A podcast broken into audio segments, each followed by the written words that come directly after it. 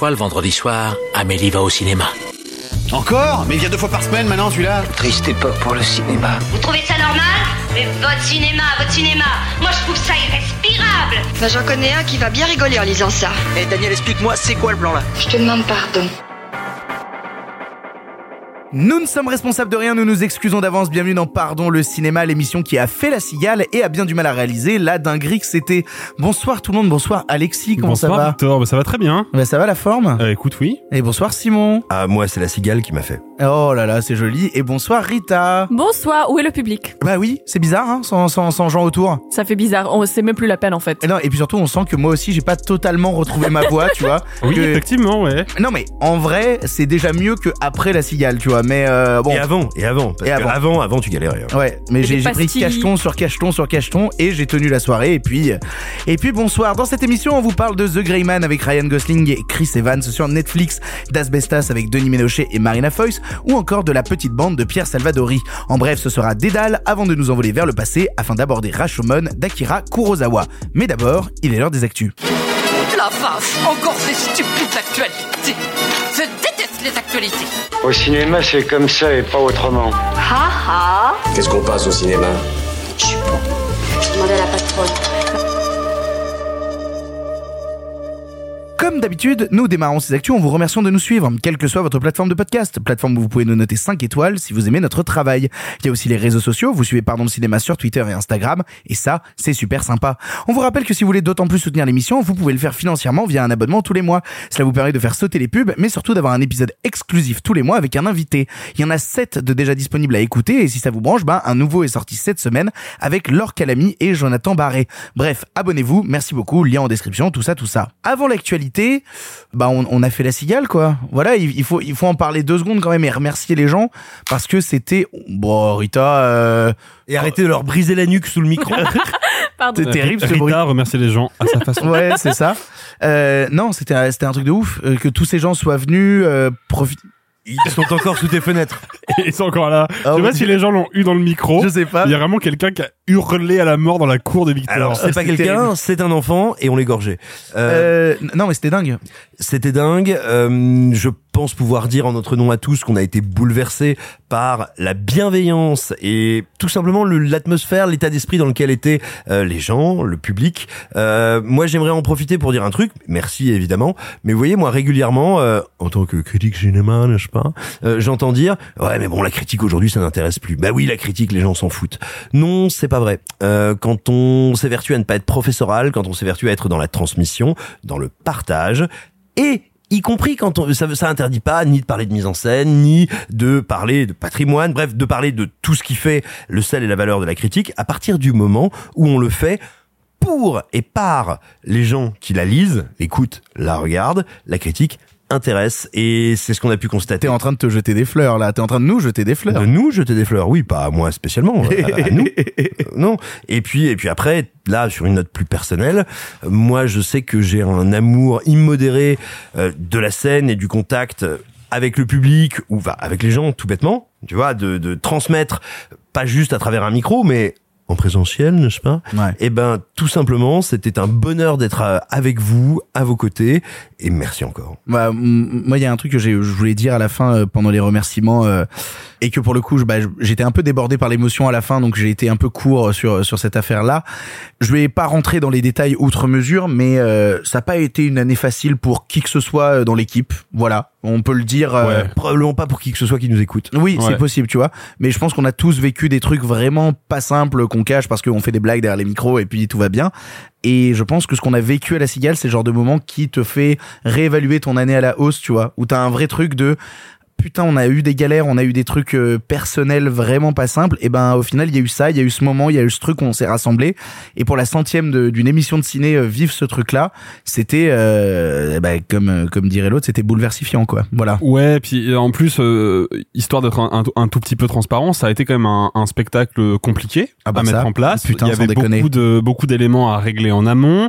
Il y avait pas mal de trucs, surtout pour Victor, à gérer la venue de la spoil pas tout parce Tu que. mettras les- des bips, tu mettras tro- 10 secondes de bip. Euh, ouais, non, non, non, parce qu'en fait, techniquement, les gens vont entendre. Oui, parce que en fait, si on parle de tout ça aussi, c'est pour que vous sachiez que vous allez entendre l'épisode la semaine prochaine. La centième de Pardon le cinéma en audio pour ceux qui étaient pas là, bah, ce sera la semaine prochaine. Donc euh, voilà. Mais oui. En tout cas, il y avait- il y avait, y avait beaucoup, beaucoup de choses à régler. Il y a eu beaucoup de discussions en amont au sein de l'équipe sur la direction que devait prendre le truc. C'était un truc complètement nouveau pour nous. Ah bah ça a Et, été euh, autant de joie que de moments où on s'est pété, quoi. Bah, voilà. Exactement, mais parce, que, mais parce qu'il fallait euh, à un moment qu'on soit tous d'accord sur une ligne et qu'on la suive à fond. Et je pense que c'est pour ça aussi que le, que le spectacle a fonctionné. C'est qu'on était carré avec ce qu'on voulait et, et ça, on a eu une chance quand même inouïe, c'est que on avait dit tous collectivement après d'intenses réflexions, ok, on va faire ça et c'est ça qui va marcher. Et le public a été là. Si le public n'avait pas été là, on aurait fait tout ça pour rien. Donc, bah merci à vous. Ouais, merci aux gens, merci d'avoir été là, merci en fait d'écouter pardon le cinéma depuis euh, tant de temps, euh, parce que je sais qu'il y en a qui sont là depuis euh, le premier épisode, je sais qu'il y en a qui sont venus de loin pour euh, voir la centième de, de, de, de cette émission débile. En tout cas, la version audio de tout ça, ce sera euh, la semaine prochaine pour vous et euh, d'une autre façon.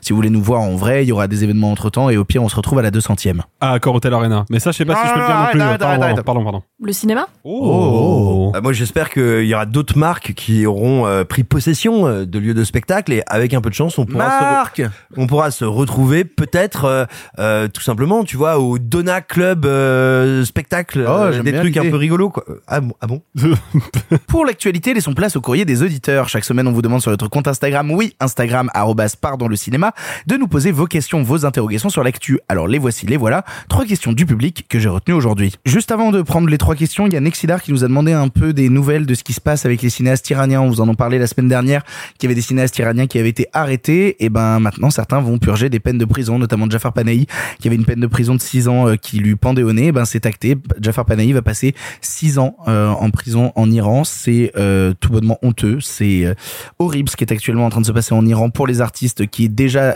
subissaient une censure absolument terrible et même une surveillance accrue pour d'autres. Le fait de voir des cinéastes juste euh, en tôle parce qu'ils ont euh, voulu exprimer soit un avis politique, soit juste créer de l'art à un instant n'est jamais une bonne nouvelle ni pour l'état d'un pays ni pour l'état du monde en général. Voilà, ce qui se passe actuellement en Iran, il faudrait peut-être faire un peu plus de bruit dessus parce que c'est tout bonnement terrifiant. Pour ceux peut-être qui voudraient euh, en apprendre et en connaître justement un peu plus sur la situation et pour ne pas nous nous retrouver à nous présenter comme des spécialistes que nous ne sommes pas de ce sujet-là, euh, il y a eu une, un numéro euh, sur France Inter, vous le retrouvez en podcast très facilement, de Sous le soleil de Platon qui a été diffusé le mercredi 20 juillet. Euh, la thématique c'est que faire de nos doubles. L'invité c'est l'actrice iranienne qui a reçu le prix d'interprétation à Cannes cette année pour les Nuits de Machad, c'est Zar Amir Ebrahimi et donc elle aborde toutes ces questions-là et comment le film est reçu et comment les autorités iraniennes abordent cette thématique-là. Et voilà, peut-être pour aller plus loin, justement, et si vous voulez le partager, euh, vous intéresser à cette question, c'est plutôt une émission très intéressante. Allez, première question qui nous vient de Lakshri qui nous dit Hello, Netflix a annoncé avoir perdu 970 000 abonnés au deuxième trimestre 2022. Pensez-vous qu'on va vers sa fin? Alors euh, évidemment que euh, non. Hein, on va on, on va tout de suite euh, taire ce truc-là. Est-ce qu'on va vers la fin de Netflix? Non, absolument pas. Par contre, c'est toujours intéressant d'interroger les chiffres en fait et d'interroger notamment le fait que Netflix puisse annoncer avoir perdu un million de personnes pendant un trimestre, sachant que d'habitude les services de streaming ont plutôt tendance à mettre en avant les gros chiffres et justement le fait qu'ils gagnent, ils gagnent et ils gagnent encore. Là, ce qui m'intéresse aussi, c'est de voir que on a vu chez Netflix des annonces au cours des derniers mois sur le fait qu'ils allaient couper certains budgets alloués à certains cinéastes, une certaine manière de produire du cinéma et tout pour se reconcentrer sur d'autres prismes. Les voir donc annoncer ce genre de choses-là va peut-être de pair. Moi, je me souviens d'un article qui ne concerne pas Netflix, mais qui concerne le MCU, et je n'ai plus l'article en tête. Donc, si vous, auditeurs, euh, vous vous souvenez de ce que c'est, n'hésitez pas à me l'envoyer en MP sur Instagram ou sur Twitter. Je serais curieux de le relire. Qui disait que le MCU avait perdu une quantité mais phénoménale de spectateurs au cours de la des premières et deuxième phases, mais c'est un truc genre qui se chiffrait en euh, 100 ou 200 millions de spectateurs, je crois. Mais on s'en est pas trop rendu compte parce qu'il y a eu l'ouverture vers le marché chinois qui a permis de compenser cette perte-là. Et surtout parce que les Américains ne parlent pas en entrée, mais en, En millions de dollars. recettes. En recette, exactement. Et en fait, je pense qu'il est raisonnable de penser que si le MCU peut continuer d'exister et surtout de se développer tant au cinéma que sous le format sériel, alors qu'ils ont perdu 100 ou 200 millions de leurs spectateurs initiaux, bah euh, perdre un tout petit peu moins d'un million pour Netflix, sincèrement, c'est du pipi de chat. Et puis c'est du business. Dans le business, il y a des années où on gagne, il y a des années où on perd un peu. L'important surtout, c'est d'avoir un modèle économique stable. Et je pense oui, que le modèle de Netflix, pour l'instant, est plutôt stable. Il y a des gens qui s'interrogent aussi sur le fait qu'on a atteint quand même un niveau de multiplicité des services de SVOD qui fait que des gens du coup commencent à renoncer à certains de leurs services de streaming pour aller plus vers d'autres, etc., etc. je pense et que, Netflix est donc, toujours euh, number one, non euh, oui, ah non, c'est sûr. de mais, très loin. Mais, mais c'est juste que euh, l'offre a largement dépassé la demande. Alors, euh, mettons peut-être un peu en perspective, justement, les chiffres. On parle donc d'une perte d'un peu moins d'un million d'abonnés chez Netflix qui a 220 millions d'abonnés dans le monde. C'est-à-dire, on doit être à quoi? 0,4, 0,5%. Quand on parle, rappelez-vous, des chaînes de télé, des chaînes de radio, bref, des médiums en général, une perte ou un gain d'audience de ce niveau-là, c'est assez minime. C'est-à-dire que c'est peu pour Netflix. Là où, effectivement, pour les plateformes SVOD, on va dire pour les GAFAM en général, il y a une problématique, c'est que la tendance a peut-être démultiplié euh, en bourse. C'est-à-dire que, oh là là, ça perd, on vend. Ah, ça gagne, on achète. C'est plutôt ça qui les intéresse. Mais très concrètement, pour le moment, attention, je suis pas en train de dire Netflix est invincible, il ne va rien leur arriver. Mais en l'état actuel des choses, les mouvements euh, d'abonnement et de désabonnement qu'on observe sont en réalité euh, vraiment des, des, des, des paix sur une toile cirée, sachant que, comme tu l'as dit, il y a une multiplicité des offres. Et en fait, ce marché est tellement jeune et encore tellement mouvant qu'il est bien trop tôt mais littéralement bien trop tôt pour nous pour prétendre être capable de dire c'est positif, c'est négatif, c'est durable, ça n'est pas durable. Pour l'instant, on observe un peu au coup par coup. Euh, euh, ce que je note par rapport à, ce que tu disais, Alexis, euh, qui, qui m'intéresse beaucoup, si tu veux, c'est qu'effectivement euh, se pose la question de quelles sont les données qu'on analyse, comment on les analyse, comment, par exemple, est-ce qu'on qualifie une bonne ou une mauvaise audience sur Netflix. Et j'en reviens à un propos que j'avais déjà, euh, non pas cité, mais évoqué, parce que je n'ai plus en tête les termes exacts qu'il a utilisés, euh, mais ce que a dit James Gray pendant le festival de Cannes, où il disait, pour moi, il y a une erreur stratégique euh, des studios ou plateformes, on va dire des gros acteurs du marché hollywoodien, dans cette course euh, à la franchisation aux super-héros, on va dire à une forme de taylorisation, d'uniformisation de la production du cinéma populaire. L'erreur, c'est quoi? C'est laquelle? Bien sûr, c'est logique de vouloir favoriser ce qui marche. Sauf que quand tu ne favorises que cette forme-là, que ce qui marche, tu ne favorises qu'un seul public. Or, le cinéma, c'est plein de publics, des publics, des poches de public moins importantes, éventuellement minoritaires, mais aussi fluctuantes. Il y a des gens, et ben pendant cinq ans, ils vont se bouffer du cinéma de super-héros, puis un jour ils vont découvrir un autre truc, puis un jour ils vont revenir au cinéma de super-héros. Et si tu ne produis plus qu'un seul type de blockbuster, qu'un seul type de divertissement, qu'un seul type de super-héros, le risque que tu prends à moyen et long terme, c'est en fait d'assécher la branche sur laquelle tu es assis, et c'est peut-être ça que doivent se demander Netflix. Euh, à mon sens, il y a aussi la, la- euh, Victor, tu parlais de est-ce que les gens vont pas finalement se, re- se rebattre sur le streaming ou alors euh, avoir moins d'abonnements Et effectivement, il y a un gros risque de cannibalisation des audiences quand t'as autant de plateformes. Mais il y a aussi le fait que euh, le, le- ces derniers temps, on a de plus en plus d'études sur combien est-ce que les gens sont prêts à mettre dans des abonnements de streaming, qui montrent qu'ils sont prêts à en avoir trois ou quatre. euh, en tout cas aux États-Unis et en France, à avoir pour le reste du monde. Moi, ce qui m'intéresse vraiment dans ces histoires-là, c'est effectivement euh, chez Netflix, on quantifie et chez Amazon et toutes les autres plateformes, on quantifie le succès d'un produit, parce que voilà, c'est un produit, que ce soit un film ou une série ou un, du flux, en euh, combien d'abonnés ça rapporte à la plateforme. Et c'est comme ça que typiquement les séries Amazon comme Mix n'ont pas été re- renouvelées alors qu'elles ont eu un grand succès parce qu'il n'y a pas de gens qui se sont abonnés pour regarder ça. Netflix, euh, je crois que ce qui a vraiment marqué les gens, c'est que c'est la première fois qu'on a une perte dans un service de SVOD. Pour l'instant, c'était euh, course au gain et directement que des, des pentes montantes et ascendantes et assez folles. Et hum, comme tu disais, Alexis, pour la plupart des services et particulièrement Disney cette dernière année, Netflix, c'est la première fois qu'ils sont en recul. Ils sont en recul sur deux trimestres à la suite, mais moins, encore une fois, que leurs prédictions. Ils avaient prévu beaucoup plus de pertes pour le second trimestre qu'ils ont finalement pas trop euh, ils ont perdu un million d'abonnés mais c'est pas énorme et c'est notamment parce qu'il y a eu la saison 4 de Stranger Things tout ça pour dire que honnêtement il est tellement trop tôt, comme vous disiez les garçons, pour euh, formuler une quelconque analyse de ça. Il n'y a aucun recul. Même sur simplement la question de la, des plateformes de SVOD, on n'a même pas 10 ans dans le nez pour dire euh, voilà vers où ça va aller. Il n'y a pas de tendance pour l'instant, il n'y a pas de médiamétrie pour les plateformes de SVOD. Pour l'instant, on voit juste les balbutiements. On verra après dans, dans 10 ans comment ça se passe. Autre question qui nous vient de Cake McRevet Butcher, c'est super long comme pseudo, qui nous dit quoi penser des nouvelles informations sur la Snyder Cut et la pression sur Warner. Alors, vous avez sûrement vu passer ça sur les réseaux sociaux parce que les Snyder Zoos sont toujours présents sur Twitter pour faire beaucoup de bruit pour rien. Et ce qui est Euh, fou, c'est qu'ils sont vraiment pas toxiques. Non, jamais. Alors vraiment, absolument jamais. Non, que des gens très bien. Euh, oh là là, on va avoir des problèmes. Oui, mais Euh, avec les Snyder Zoos, donc c'est pas grave. Ouais, on va quand même avoir des problèmes. Euh, non, non, non. En fait, en gros, il y a une enquête qui a été plus ou moins ouverte par Warner, qui a demandé justement à vérifier s'il n'y avait pas pas eu justement quand il y a eu le gros mouvement Snyder Cut, Justice League, etc. S'il n'y avait pas eu des bots, s'il n'y avait pas eu justement des êtres humains qui n'étaient pas des êtres humains et qui demandaient euh, tant à avoir cette version-là. Et euh, il s'est avéré que effectivement, sur tous les gens qui demandaient euh, la Snyder Cut, il y avait un pourcentage de bots. Alors Rita, on en parlait en off. Tu m'avais dit qu'il y avait eu un pourcentage. euh, Je crois que c'est genre 83% de vraies personnes pour 17% de bots ou un truc dans le genre. C'est ça. C'est absurde et c'est tout ce que je dirais sur la question parce que je n'en ai rien à faire. J'ai vu aucun des trucs de Zack Snyder. je n'aime pas Batman vs Superman. Débrouillez-vous. Je trouve que c'est vraiment un débat dérisoire. Mais, Mais non, mais non, mais en fait, c'est surtout que ça a créé euh, un truc chez Snyder Zoos de comment ça, je suis un bot? Non, je suis pas un bot. mais j'aime bien le mot Snyder Zoo. C'est exactement ce que dirait un bot. Non mais tu sais ils ont commencé à poster des screens de leurs tweets en mode d'où moi je suis un bot je suis un vrai être humain et je suis trop fan de Oh. Snyder ils ont posté des j'ai vu des gens qui postaient des photos de leur télé avec le Blu-ray du Snyder Oh là Cut là. devant en mode regarde si je suis un bot je l'ai acheté quatre fois et euh, du Bravo. coup bah euh, Regarde si je suis une victime. Bah ouais, je suis une victime. Euh, non, non. Alors, mais quand bien même, je considère que le Snyder Croûte est un des trucs les plus infects qui est jamais, je suis pas qui, d'accord qui, qui ait jamais euh, violé mes je, trouve, yeux. je trouve ça trop bien le Snyder Cut mais ça c'est autre chose Oui, mais au-delà de ça, je pense qu'en fait, c'est un justificatif de Warner qui, en réalité, s'adresse pas à nous, qui s'adresse en interne. N'oublions pas que Warner est en train de fusionner avec Discovery, qui a donc des actionnaires à rassurer, sensibiliser. Et en fait, je pense que ça leur est destiné. Parce que, et attention, c'est pas du tout une attaque euh, contre le Snyder Cut, parce que moi, il y a plein de films que j'adore, qui sont euh, des bides économiques, donc je ne dis pas ça comme une forme de sanction. Mais contrairement à ce qu'on a bien voulu nous laisser dire ou croire, ou ce qu'ont cru les fans de Snyder, euh, le Snyder Cut n'est pas un succès. Parce que HBO Max n'est pas devenu un service stellaire du fait des abonnements, loin s'en faut. Euh, il a pété des records, mais pété des records de location. La location en euh, vidéo à la demande, qui est historiquement un service qui n'a jamais fonctionné. C'est-à-dire que si tu veux péter des records en vidéo à la demande, euh, c'est comme dire, ah, écoutez, on a trouvé l'escargot qui va le plus vite au monde. Ouais, mais bon, dans une Ferrari, c'est quand même toujours plus rapide, quoi.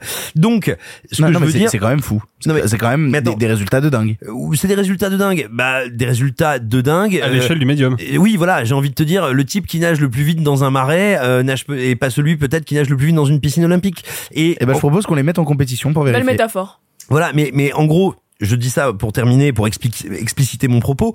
Je pense que c'est une manière pour Warner un peu de rassurer les investisseurs en disant regardez, nous avons été victimes des bots. En réalité, quel que soit le mouvement, je pense que c'est pas propre à la Snyder Cut. Il y a toujours une partie de bots et je pense qu'elle n'est pas propre à ce mouvement-là, qu'elle n'est pas singulière dans ce mouvement-là. Non, je suis d'accord Et c'est Warner qui fait de la com en interne parce qu'en réalité, le Snyder Cut, ça a coûté beaucoup d'argent. Ça a coûté énormément d'argent en promotion. Et euh, non, désolé, ça n'a pas déclenché d'enthousiasme au-delà du cercle des déjà convaincus, qui ne représente pas une base économique suffisante pour le rendre rentable. Donc il faut rassurer les actionnaires en disant regardez, on a été victime d'un scam, en anglais, on a été victime d'une arnaque, c'est pour ça, regardez, regardez, ne nous sanctionnez pas. Mais je pense pas qu'en fait ce soit un truc de communication qui nous vise tellement, c'est pour rassurer euh, les porteurs d'actions. Mais après, je sais qu'il y a des gens qui euh, peut-être se demandent si euh, les gens qui, qui gèrent les studios euh, sont pas un peu déconnectés de la réalité du public. Les gars viennent de découvrir qu'il y a des bots sur Twitter en 2022. Je Oui. pense que ça répond à la question. Mais c'est ce que je veux dire par là. Mais non, c'est mais exactement c'est- ce que je veux dire par là. c'est Ça n'a rien de nouveau et de En fait, spécifique. c'est c'est- non seulement c'est un faux problème parce que bon, les bots, il y en a partout, tout le temps, pour X ou Y raison. Regardez les campagnes de harcèlement euh, sur les la réseaux. campagne présidentielle, en fait. Pourquoi Mais on la en a campagne- quelque chose à faire de Snyder, la, quoi la En campagne plus, on avait présidentielle. lu un bot, donc. euh, Voilà, où là, où là, pour le coup, en plus, la question des bots se pose de manière beaucoup plus sérieuse que pour euh, la ressortie d'un film en version longue. Et puis surtout, la Snyder Cut, euh, moi, ce qui me dérange en vrai dans ce truc-là, c'est l'idée de voir Warner se poser un petit peu comme victime en disant, bah oui, mais on a sorti la Snyder Cut parce que les gens nous ont limite harcelé sur les réseaux. Non. Ils ont sorti la Snyder Cut parce qu'au moment où ils pouvaient la sortir, c'était un coup marketing. Et c'est ça. À aucun moment Warner n'a perdu le contrôle sur la question de la Snyder Cut. Mais à aucun moment. Et si ce coup marketing n'avait pas été foiré, crois bien qu'il ne communiquerait pas là-dessus. Exactement. Dernière question qui nous vient de PMR Genovic et qui nous demande notre avis sur le prochain prix Lumière euh, qui va être remis à Tim Burton. Le prix Lumière donc qui vient au Festival Lumière chaque année qui se déroule à Lyon, la plus belle ville de France. Euh, Désolé les Stéphanois, on vous emmerde. Euh, pardon, je suis désolé, c'est mon côté lyonnais qui est ressorti. Non, mais coup. tu as entièrement raison. À côté de Saint-Etienne, c'est absolument magnifique. Oh. Bon, après, Dieu merci, il y a la petite Venise des volcans, Clermont, qui vous supplante. Ouah, pff. Et donc du coup le prix Lumière sera. J'avais rien, tu vois. J'avais rien, tu vois, à te répondre. Euh, C'est bien ce que je pense. Comme à Clermont-Ferrand, ils n'ont rien à nous répondre non plus. On on n'a pas le temps de répondre, on mange. euh, Clermont-Ferrand et Grenoble, c'est quand même le même Heureusement combat, que quoi. vous avez la Ligo, putain. Ouais, euh, la truffade. Euh, La Ligo. ça s'arrête là, quoi. Mais bref. J'adore la vous, France. vous avez eu à le faire pour moi, c'est merveilleux. Euh, ouais, tu qu'on commence à parler des spécialités culinaires de Lyon, on va se taper. hein, Ah, vraiment. tot, tot, stop. Ouais, Stop. pardon. On ne parlera Donc, pas de quenelle dans cette Le, émission. le prix Lumière donc qui a déjà été remis à bah, énormément de gens depuis 2009 que le festival Lumière existe. Le premier prix Lumière c'était notamment Clint Eastwood. Qui aurait- ensuite il y a eu euh, Milos Forman, il y a eu euh, Gérard Depardieu, Ken Loach, Tarantino, Almodovar, Scorsese, On est d'accord que tu as dit Gérard Depardieu. Oui. Gérard Depardieu, voilà exactement. Gerard Depardieu. Il n'y a jamais eu de meuf? Catherine Deneuve, euh, Wong Kar Wai, Jeanne Fonda. euh, Jeanne Fonda, oui. Voilà, exactement. Non, j'ai essayé de tout mal Gérard prononcer. et Jeanne. Exactement. Gé- Gérard Vin et Jane Fonda. Euh, Francis Ford Coppola, les frères Dardenne, et l'année dernière c'était Jane Campion. C'est soit des Jane, soit des hommes. Exactement, c'est t'as tout compris. Moi, moi réalisateur, toi Jane. Non, du coup, un prix pour euh, Tim Burton pour l'ensemble de sa carrière. Est-ce qu'on est-ce qu'on a un avis là-dessus? Est-ce qu'on trouve ça mérité? Est-ce qu'on trouve ça pas mérité? Moi, je fais partie des grands défenseurs du cinéma de Tim Burton ces dernières années où il y a effectivement des choses un peu plus compliquées, même si on veut parler euh, rapidement des live action chez Disney. Bah, Dumbo, c'est sûrement un des plus intéressants euh, de live action qu'il y a eu. Et Simon fait oui de la tête avec beaucoup Je d'insistance. suis d'accord aussi. Voilà, donc Dumbo c'était un des plus intéressants en termes de live action. Après, c'est sûr que la carrière de Tim Burton, c'est surtout fin des années 80, années 90, début années 2000, et après ça devient un peu plus compliqué. Alors, oui. Et, Et non, non. parce que en fait, il est arrivé à Tim Burton, ce qui est arrivé à beaucoup d'autres réalisateurs, et le problème c'est que Tim le Burton, passage au numérique. exactement, et Tim Burton, on l'a dégommé, et moi le premier, je me souviens d'un papier que j'avais écrit sur Dumbo à l'époque pour dire que le film était, et je continue de le penser, vraiment hideux, mais Tim Burton a raté le passage au numérique. Il y a plein de réals qui l'ont raté. On parlait de Woody Allen il y a pas très très longtemps. Woody Allen a complètement foiré son passage au numérique. Mais on en avait parlé à l'époque, on avait fait une rétro sur Tim Burton et j'expliquais justement que sur le passage au numérique de Burton, vu que c'était un cinéma du, du toucher, du palpable, le cinéma de Burton, bah, c'était un cinéma qui rendait forcément vachement mieux avec de la pellicule, avec Mais- de la Mais texture, tu sais que et que justement ce cinéma palpable, le numérique, le faisait disparaître. moi, j'ai eu la chance d'être à la conférence de presse de Dumbo avec Tim Burton et Eva Green. Et euh, voilà. tu, tu veux dire une des plus mauvaises actrices de sa génération Wow, wow, wow, wow, wow, Tu vas- wow, wow, calmer ta race direct. J'aime vraiment pas Eva Green. Ouais, ouais, mais comme t'aimes les assez doux, de toute façon, j'en ai rien à foutre de ce que tu penses. Euh, Euh, le, waouh le fait est que le, le FC Doux va te casser la gueule. Hein. euh, j'en ai rien à foutre. Euh, Tim Burton a dit pendant la conférence que il avait galéré de ouf à filmer Dumbo parce que pour lui, filmer une espèce de peluche verte à la place d'un éléphant, ça n'avait pas de sens. Il l'a dit à la conférence de presse. Non, Ouais. ça c'est parce qu'il s'est perdu sur le plateau des Muppets. Oh. Non, mais en vrai, Tim Burton, si on met effectivement de côté la fin de sa carrière, enfin, qui est pas la fin d'ailleurs, mais le, le, les Le tournant de sa carrière. Voilà, le tournant de sa carrière post-cinéma numérique où effectivement c'est très compliqué. Alors après, il y a une dans, le cinéma numérique, il a fait quand même des trucs que, que moi j'aime beaucoup. Hein. Je vais. Ah bah donc du coup des trucs bien. Non, mais je vais citer Sweeney Todd. Euh, Euh, Sweeney Todd, c'est plus compliqué. Sweeney Sweeney Todd, Todd, ça tourne en pellicule, ouais. il y a beaucoup d'effets pratiques. On n'est pas sur Alice au Pays des Merveilles où on tourne tout sur fond vert, tu vois. Ouais, on n'est pas dans sûr. cette logique-là. Et quand tu vois Alice au Pays des Merveilles aujourd'hui, putain que ça pique. Mais le fait est que Tim Burton, il a raté le coche. Ça n'enlève rien au fait qu'il a une carrière, un, unique, deux, extrêmement prolifique, trois, extrêmement populaire. C'est un cinéaste hyper populaire. Et moi, voir un cinéaste qui vient du cinéma populaire récompensé d'un prix Lumière, eh ben, ça me fait plaisir. Qui a rendu populaire un cinéma qui a été le cinéma de la marge, le cinéma des monstres, le cinéma des gens bizarres et des ados. C'est beau. C'est beau. Euh, je pense pour ma part que ce qui est arrivé à Tim Burton et à beaucoup d'autres, c'est la même chose que ce qui se passe quand arrive le parlant. Il y a des comédiens qui n'ont pas une voix qui marche avec le parlant. C'était de grands comédiens et comédiennes de muet. Bah, ils ont pour les uns une voix de fossé, ou une voix qui ne plaît pas au public, ou une voix qui étant donné le fonctionnement des micros de l'époque, ne s'enregistrent pas bien et donc leur carrière s'arrête. Eh bien, de la même manière, il y a des cinéastes de l'analogique qui ne passent pas au numérique. Je pense qu'avec Burton, ça se double d'une autre chose qui est un assèchement thématique. Pour moi, son dernier grand film, euh, c'est euh, Big Fish. euh, c'est Big Fish qui est putain, ça me tue de de d'hésiter, de trébucher sur le film, mais c'est Big Fish. Et après Big Fish, en fait, me semble-t-il, il a fait son film Testament dans le sens le plus noble du terme, et il a beaucoup moins à dire. Et il commence à il commence à faire des films pour travailler. Donc il y a ça. Plus le numérique, bah, le mélange des deux, bah, c'est un cinéma qui s'appauvrit. Il n'empêche, avant ça, Tim Burton a réalisé des chefs-d'œuvre. Ah bah ça, Et de toute manière, je pense que personne, personne ne débat sur ce sujet. hein. Euh, que ce soit Batman le défi, que ce soit Ed Wood, que ce soit Mars Attacks, que ce soit Big Fish, que ce soit euh, Edouard Romain d'Argent, bref. Ah bah, même, même post euh, Big Fish, euh, il y a encore Charlie et la chocolaterie, il y a des choses très Ouais, intéressantes. c'est déjà compliqué, Charlie il, le y a- il y a les noces funèbres.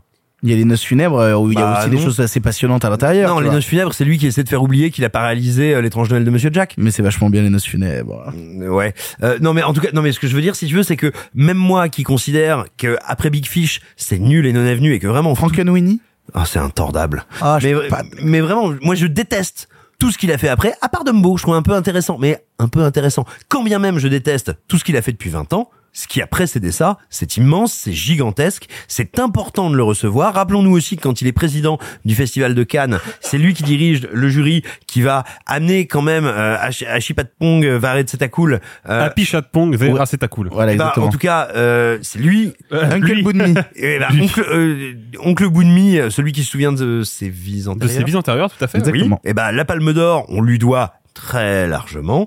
Et tu vois, je trouve ça très très beau et très noble quand déjà tu es un cinéaste qui crée des formes importantes, d'être un cinéaste qui va réussir à amener d'autres cinémas aux cinéphiles. Parce que, bien sûr, attends, il avait déjà réalisé des films à l'époque, hein, euh, Vera Zeta Cool, notamment Tropical Maladie, moi qui m'avait mis une énorme tarte. Mais le fait est qu'il n'était pas, même au sein des cinéphiles, très connu. C'est cette Palme d'Or qui va ouvrir énormément et ouvrir les yeux sur sa carrière. Ben, on le doit en grande partie à Tim Burton. Et si jamais vous voulez un peu plus de Tim Burton, vous pourrez le retrouver sur Netflix à la fin d'année, puisque c'est lui qui s'occupe de la série sur mercredi de la famille Adams.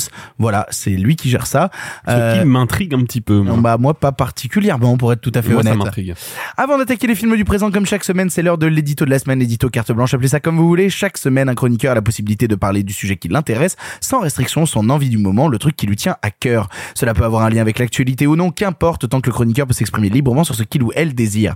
Et cette semaine, l'édito sera tenu par Alexis, c'est l'heure de la carte blanche d'Alexis. Ça fait pas vrai con comme t'es, te demande ton avis Donnez-moi carte blanche et votre appui. Ah, tu me demandes mon avis maintenant Mais tu causes français, ma salope.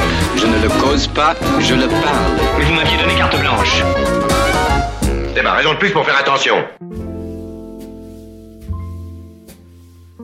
Bonsoir, je m'appelle Alexis Roux et cela fait plusieurs années que je n'aime pas 2001, l'Odyssée de l'espace. Alors en général quand je dis ça, le monde se scinde en trois catégories tout de suite.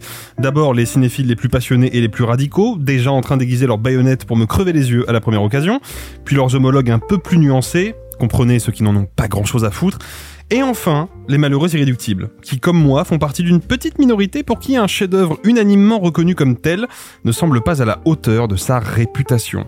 Et si vous faites partie de cette dernière catégorie, vous avez sûrement déjà entendu ce genre de phrase, en général prononcée avec une petite pointe d'agacement.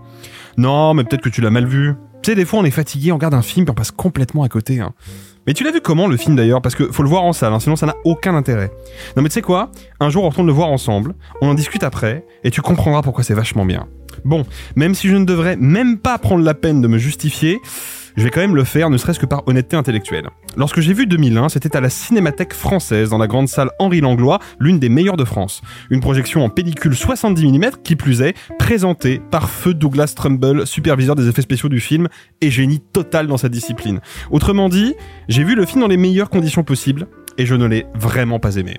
Pire encore, avec le temps, et malgré le talent que je lui reconnais, je ne considère plus Stanley Kubrick comme un immense réalisateur. Oui, je sais, c'est dur, mais c'est comme ça. Puis d'ailleurs, pourquoi c'est dur? Pourquoi ça pique toujours d'entendre quelqu'un dire du mal d'un film ou d'un artiste qu'on adore? Eh bien, si nous réagissons ainsi, c'est en grande partie parce que nous sommes tous, même sans le savoir, marqués par le concept de l'objectivité. Preuve en est, cette phrase que nous avons déjà tous prononcée des dizaines de fois autour de la table. J'adore ce film, hein, mais je suis vraiment pas objectif parce que telle ou telle raison.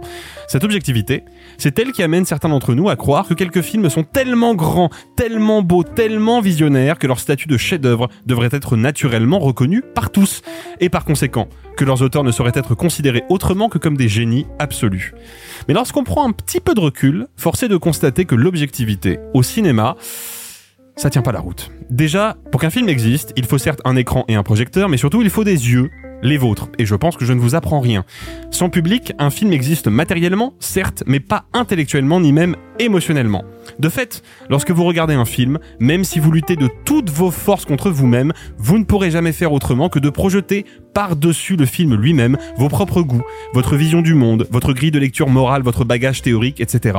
En bref, vous ne verrez jamais autre chose que le film que vous seul pouvez voir. Mais alors, si l'objectivité n'existe pas et que seul prime un amoncellement de subjectivité, qu'elle soit d'ailleurs complémentaire ou contradictoire, eh ben qui a raison? Entre Victor par exemple qui n'accorde pas beaucoup d'intérêt au Miami Vice de Michael Mann et moi qui au contraire le considère comme l'un des plus grands films d'action du 21e siècle, qui dit vrai? Qui prêche la bonne parole? Eh ben réponse personne. Ou tout le monde, ça vous de voir. Et c'est toute la beauté de la chose. Parce que si j'ai décidé de faire cette carte blanche de cette manière, probablement la plus théorique et la plus rébarbative de toutes, j'en ai bien conscience, c'est parce que je trouve dommage qu'encore aujourd'hui, ce réflexe dogmatique, voire carrément intolérant, continue de s'affirmer dans le public comme dans la critique. Que la difficulté d'accepter un point de vue différent d'une autre persiste, surtout quand le plus grand nombre est d'accord avec nous. Que le débat artistique et esthétique soit encore et toujours une affaire de guerre de chapelle. Or, c'est à mon sens un terrible faux pas culturel que de s'engager consciemment ou non dans cette impasse. Bien sûr, nous avons tous besoin de points d'ancrage intellectuel qui nous rassurent et dans lesquels nous nous reconnaissons. Évidemment, il faut garder la passion chevillée au corps, quand bien même elle nous pousse parfois vers la véhémence ou l'exaltation. Et cela va de soi également, il ne faut pas non plus tomber dans un relativisme systématique et prendre pour argent comptant les mauvais arguments, les réflexions biaisées et la malhonnêteté intellectuelle. Mais si l'on se confronte à d'autres points de vue que le nôtre, uniquement pour se galvaniser d'avoir raison, ou pour attiser notre colère ou notre mépris, en définitive tout ce qu'on fait, c'est enfiler des œillères. Il me fallait donc rappeler le problème de l'objectivité, sur lequel il y aurait encore beaucoup, beaucoup de choses à dire, pour en venir au fond de ma pensée, qui sera d'ailleurs ma conclusion. Peut-être est-il temps que le débat cinéphile, la vie intellectuelle et analytique du cinéma s'assainisse. Peut-être est-il nécessaire que la critique fasse sauter les quelques barrières qui restent pour se montrer plus inclusive et plus ouverte, entre critiques évidemment, mais aussi et surtout vers le public. Peut-être faut-il accueillir le désaccord et la divergence comme un exercice enrichissant, stimulant, nécessaire, et plus comme le point de départ d'un conflit. Rappelons que l'époque n'est pas joyeuse pour nous autres cinéphiles qui continuons d'essuyer des accusations d'intolérance et d'élitisme dès lors que l'on assume honnêtement un point de vue différent du plus grand nombre.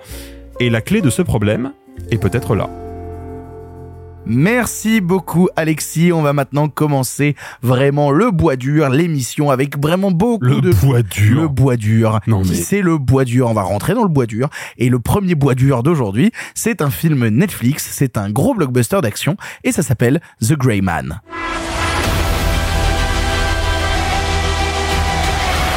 I'm about to put a hit so big on your boy's head that even his most loyal allies hesitate to drop a dime.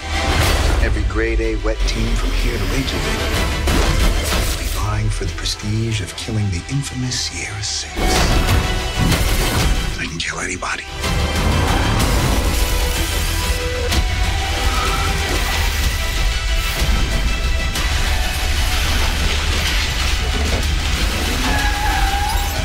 The Grey Man est le dernier long métrage des frères Russo, directement sorti sur Netflix après Cherry et les deux derniers longs métrages Avengers.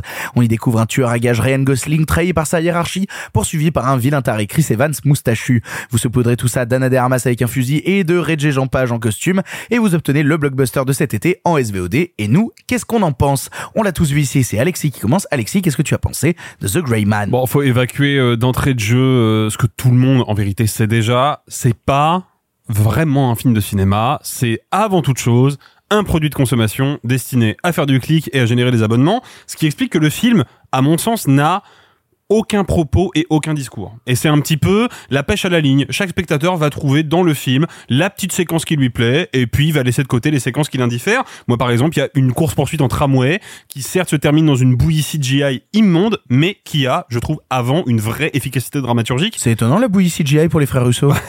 Mais surtout, il y a une scène, et ça vraiment, je le retiens comme une scène d'action, évidemment très mal filmée, on y reviendra, mais comme une scène d'action que je trouve conceptuellement très intéressante. Il y a un moment, mais juste avant la course poursuite en tramway d'ailleurs de mémoire, où Ryan Gosling est menotté à un banc, seul, il a pas d'armes, et il y a une armée de mercenaires surentraînés et suréquipés qui lui foncent dessus. Et ça, d'un point de vue de dramaturgie, il y a un vrai déséquilibre de rapport de force en défaveur du personnage, et ça crée une vraie tension. Et je me suis surpris à être là à me dire, oh putain, alors ça, si c'était vraiment bien filmé, ça aurait une gueule de ouf.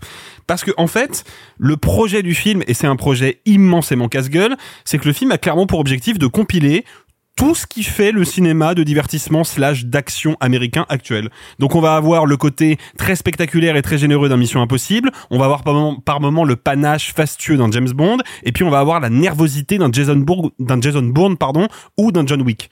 Et tout ça compilé, euh, Ça bah, donne un maxi best-of imbouffable. pas tout à fait. En fait, le truc, c'est que le gros problème du film, c'est qu'il y a un moment, quand tu vas puiser à droite et à gauche, faut quand même que t'aies un axe, une direction à suivre pour tenir le, le bateau. Et le problème, c'est que le film n'a pas cette direction-là. Il passe littéralement son temps, pendant deux heures, à switcher d'un univers à un autre, d'une imagerie à un autre, d'un style à un autre. Et le problème, c'est que, mais du coup, il n'a pas vraiment d'identité, ce film-là. Et surtout, et ça c'est le vrai problème, mais c'est un film réalisé par les frères Rousseau, donc encore une fois, personne n'est vraiment surpris. Euh, T'aimes pas les films Avengers euh, Les Infinity War et non, mais Ah, mais ils veux- ont fait des films aussi non, mais- Ave- si tu veux, Avengers Endgame, moi j'y vais vraiment, pour le coup, comme on va au McDo en fin de soirée à 1h du matin, quoi. C'est-à-dire que vraiment, ok, il y a 46 000 super-héros à l'écran, vas-y, sors-moi tes super-héros, je bouffe ça, je suis content, une demi-heure après, j'ai oublié tout ce que j'ai vu. Euh, Et après, t'as la chasse. voilà. Mais si tu veux, le, le, d'un point de vue de mise en scène, la mise en scène du film est vraiment démissionnaire. Mais vraiment démissionnaire. C'est-à-dire que ils n'ont aucune idée euh, esthétique, ils n'ont aucune idée vraiment de, de réalisation, ils n'ont que des effets de style. Donc de temps en temps, ah bah là, euh, course poursuite dans un couloir, on fait un plan en drone. Pourquoi? Parce que c'est un peu classe, mais on n'a rien à dire dessus. Ça n'a aucun, encore une fois, aucun discours, aucun propos. C'est juste, si on peut caler un petit effet de manche un peu classe, un peu impressionnant, mais qui n'a rien de mémorable, on le fait. Et surtout, moi, j'ai vraiment l'impression quand je vois le film qu'il a été monté par une équipe de 150 personnes réunies dans un entrepôt où chacun doit monter juste un petit enchaînement de 3-4 plans et à la fin, il y a un gars qui récupère tout puis qui compile ça en une séquence, puis deux séquences, puis trois séquences et au bout de trois mois, t'as un film entier où il y a aucune cohérence de montage, où le rythme est vraiment vraiment très étrange c'est à dire qu'on va perdre du temps sur des séquences de dialogue qui sont vraiment du remplissage dramaturgique et puis d'un seul coup il y a une énorme scène d'action Gosling avec son père. bah voilà Qu'est-ce ça, qu'on en a à ça par exemple branler, voilà, c'est quoi. c'est du, remplissage pur et dur Après, le problème, c'est que cette histoire-là, elle dure 40 secondes, alors que tu fais, bah non, si elle existe, il faut m'en, plus. en fait, c'est surtout ça. Et c'était c'était justement mon point, Simon, tu anticipes mon, mon dernier point. On dit souvent, et malheureusement c'est vrai, que Netflix ne sait pas produire des films vraiment au sens de la production. Et c'est malheureusement le cas parce que un scénario comme celui de The Grey Man, dans un studio hollywoodien classique, avant d'être tourné, s'il est dans cet état-là, il passe au moins 3-4 fois par la case script doctoring. Parce que, effectivement, il y a des pistes qui sont lancées qui ne mènent nulle part. Il y en a d'autres qui, au contraire, devraient être introduites et d'un seul coup, tu as un flashback de 30 secondes juste pour te donner une information et tu passes à autre chose. Il y a un vrai problème de, de hiérarchie des intrigues. Et ça, à mon sens, c'est le signe d'une absence de production. Encore une fois, Netflix a fonctionné comme il fonctionne d'habitude. Les frères Rousseau avaient un concept d'action un peu cool sur le papier. Ils ont ouvert les vannes, ils ont sorti la thune et ils n'ont absolument rien supervisé. Bah du coup, ok, il y a deux trois séquences qui sont un petit peu rigolotes, qui valent le coup. Moi, je trouve que Chris Evans est plutôt savoureux, même si j'aurais aimé le voir jouer un vrai personnage et pas un archétype de sociopathe un peu ringardos. Hé, hé, je suis Chris Evans, regardez-moi, je suis complètement Mais fou. Je sens que il s'amuse à être le méchant et c'est dommage que ça soit pas plus exploité. Je le fais bien mais ou pas ok, il y a deux- manque la moi, j'ai, cru que c'était toi. Hein. y il y a deux trois trucs à sauver dans le film, mais grosso modo, c'est une série B du dimanche soir qui sera peut-être un petit peu savoureuse, un petit peu divertissante sur le moment, mais qui va vous vous passer sous le nez et sortir de votre tête en 40 secondes montre en main. Bah Alors, c'est marrant parce que pour moi, les frères Russo ont réussi quelque chose avec ce film, qui est de me montrer mes limites de l'appréciation du cinéma numérique. C'est-à-dire que dès la première scène de fight, avec euh, les feux d'artifice euh, autour des deux gars, j'ai pas pu m'empêcher de me dire, ok, le cinéma numérique, le cinéma du faux, le cinéma où je sais que ce qu'on me montre à l'image n'est pas réel, ne m'intéresse plus. Et c'est incroyable de me dire que c'est tellement gerbant d'effets numériques que ça me désintéresse à tout instant de ce que ça est en train de me raconter parce que il faut quand même dire un truc sur The Grey Man, c'est que je trouve que le film est d'une laideur consternante où l'on ne croit jamais à aucun élément concret du récit. Et ça m'embête parce que je sens quand même, parce que ça il faut le dire, que derrière la caméra, les frères Russo ils s'amusent. Ça, je pense qu'on peut pas leur enlever. Les mecs, ils ont envie de faire quand même un truc un peu généreux. Wait for me. Non mais attends, attends, attends. C'est-à-dire que leur idée de, voilà, Chris Evans, on l'a toujours eu en héros américain boy scout euh, dans les films d'Avengers. Là, on le prend et on va essayer de le pervertir et d'en faire une sorte de bad guy un peu chelou. Ça m'intéresse de voir les frères Russo faire ça. Ils avaient fait la même chose avec Tom Holland dans Cherry, où ils le prenaient, euh, le Spider-Man, euh, qui était forcément le, le héros euh, euh, du voisinage trop positif, et ils en faisaient un tox euh, complètement névrosé. C'est intéressant de voir que les frères Russo, quand ils reprennent des comédiens du MCU, c'est pour en quelque sorte les pervertir. Donc à la limite, cette idée-là m'intéresse. Et puis en plus, après, ils prennent cet archétype de Ryan Gosling, qui est le, le héros solitaire, mystérieux, qui ouvre pas sa gueule. Voilà, pourquoi pas je peux pas m'empêcher de me dire que le cinéma des frères Russo, et en tout cas leur volonté, c'est quand même de faire un cinéma qui est généreux dans son action. Parce que euh, la première scène de fight euh, dans un avion où il se met à se battre avec une grenade qui balance de la fumée euh, rose, et donc à chaque fois qu'il fait un coup, bah, ça fait un plus gros nuage de fumée qui va atterrir sur les personnages ils ont des envies. Ils utilisent pas des drones FPV pour rien, par exemple. Tu vois, à plein d'instants, t'as des plans aux drones FPV où tu te dis qu'ils ont envie de te faire ressentir quelque chose avec ça. Le problème, c'est qu'entre temps, les drones FPV, ils ont été utilisés par Michael Bay dans le film Ambulance, qui est un super film d'action. Si vous n'avez pas vu Ambulance, on l'avait plus ou moins tous défendu ici. Donc, voyez Ambulance de Michael Bay. Et bah du coup, dans le cinéma des frères Russo, tu te rends compte que les artifices techniques qui servaient à raconter quelque chose dans le cinéma de Michael Bay ne sont ici plus que des artifices techniques réduits à peau de chagrin.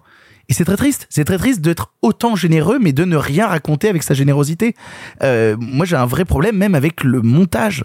Il y a un vrai problème de, de t'en- t'en parler du fait que c'est imbitable, mais c'est imbitable même dans les pures scènes d'action où je ne situe jamais où sont les personnages, qu'est-ce qu'ils sont en train de faire. Et surtout pour moi le plus gros scandale, c'est le fait d'avoir récupéré au casting Danush, qui est un acteur du cinéma euh, indien, du cinéma euh, de, de, de, de Hollywood littéralement, du cinéma euh, tamoul, et de faire ce qu'ils font de lui, c'est-à-dire une scène merdique dans un hôpital où ils vont se taper, où c'est surcuté, où tu crois jamais en l'action. Je vous encourage à chercher des trucs de Danouche sur YouTube pour voir que c'est un comédien qui est capable sur des longs plans de dévoiler un vrai corps d'action et de voir que perverti dans le cinéma américain, bah en fait on ne comprend plus ce que fait son corps, on ne comprend plus pourquoi on l'a pris lui et il devient juste une sorte de figurant euh, de figurant un peu cher qui permet de séduire le cinéma indien.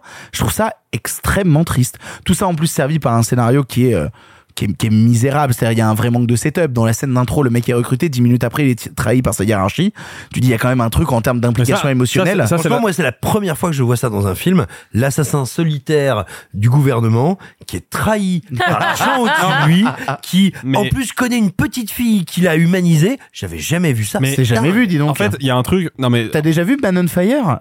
Non mais c'est surtout in- indépendamment de ça, c'est le Pourquoi ils font ça? Ils font ça parce que c'est la recette de Mission Impossible depuis au moins quatre films. Bah C'est même devenu un running gag. À chaque fois qu'il y a un film Mission Impossible qui commence, tu sais qu'au bout de 25 minutes, Ethan Hunt a été désavoué et qu'il agit en solo. Le truc c'est que dans Mission Impossible, même s'ils font cette recette là, à mon sens un peu trop souvent, et ben à chaque fois c'est correctement introduit. Il y a une première Incarné. Surtout c'est incarné, mais il y a une première mission. On a le temps, nous spectateurs, de nous poser en nous disant, ok, Ethan Hunt travaille pour tel organisme dans tel but, et d'un seul coup, bam, retournement de situation, toutes les cartes sont redistribuées, et ça, ça crée quoi? Ça crée de la tension, ça crée de l'immersion. Là, comme tu l'as dit, t'as à peine le temps de voir le mec à l'œuvre qu'il est déjà renégat, qu'il est déjà poursuivi. Le film va trop vite par rapport à ce que le spectateur veut. Mais il n'y a pas que ça. En 20 minutes, ils ont changé six fois de pays. Il y a quand même un vrai problème juste d'écriture quand tu te dis qu'en 20 minutes, t'es obligé de me mettre six cartons de texte pour me dire, et maintenant on est à Bangkok, et maintenant on est à Londres, et maintenant on est... Oh putain, je ne bite rien à où tu vas, film? Non mais c'est quand même terrible, c'est quand même terrible. Et attention, maintenant c'est l'instant flashback. Et maintenant c'est l'instant où on va faire un montage entre trois temporalités différentes pour te faire comprendre que tel personnage était plus obscur. Film, t'es juste bête en fait. Non mais c'est con, mais t'es juste Bah, bête. si vous cherchez la preuve de la bêtise du film, et c'est le dernier truc que je dirais dessus, mais il y a, y a un moment où il y a, il y a un panoramique dans une salle de contrôle de la CIA, et il y a un gros carton de texte qui dit Langley. Et n'importe quelle personne de notre génération qui a vu des films d'espionnage américains ou qui a joué à Splinter Cell sait que Langley, c'est le QG de la CIA. C'est la seule et unique raison pour laquelle vous verrez cette ville dans un film, c'est parce que c'est le QG de la CIA. Littéralement trois secondes Personne après. ne le sait, mon chat. Personne ne le sait à part toi. hein. Bah, alors, À part, les à part nous, les cinéphiles, et les fans de Tom Clancy, personne ne le sait. Ok, très bien.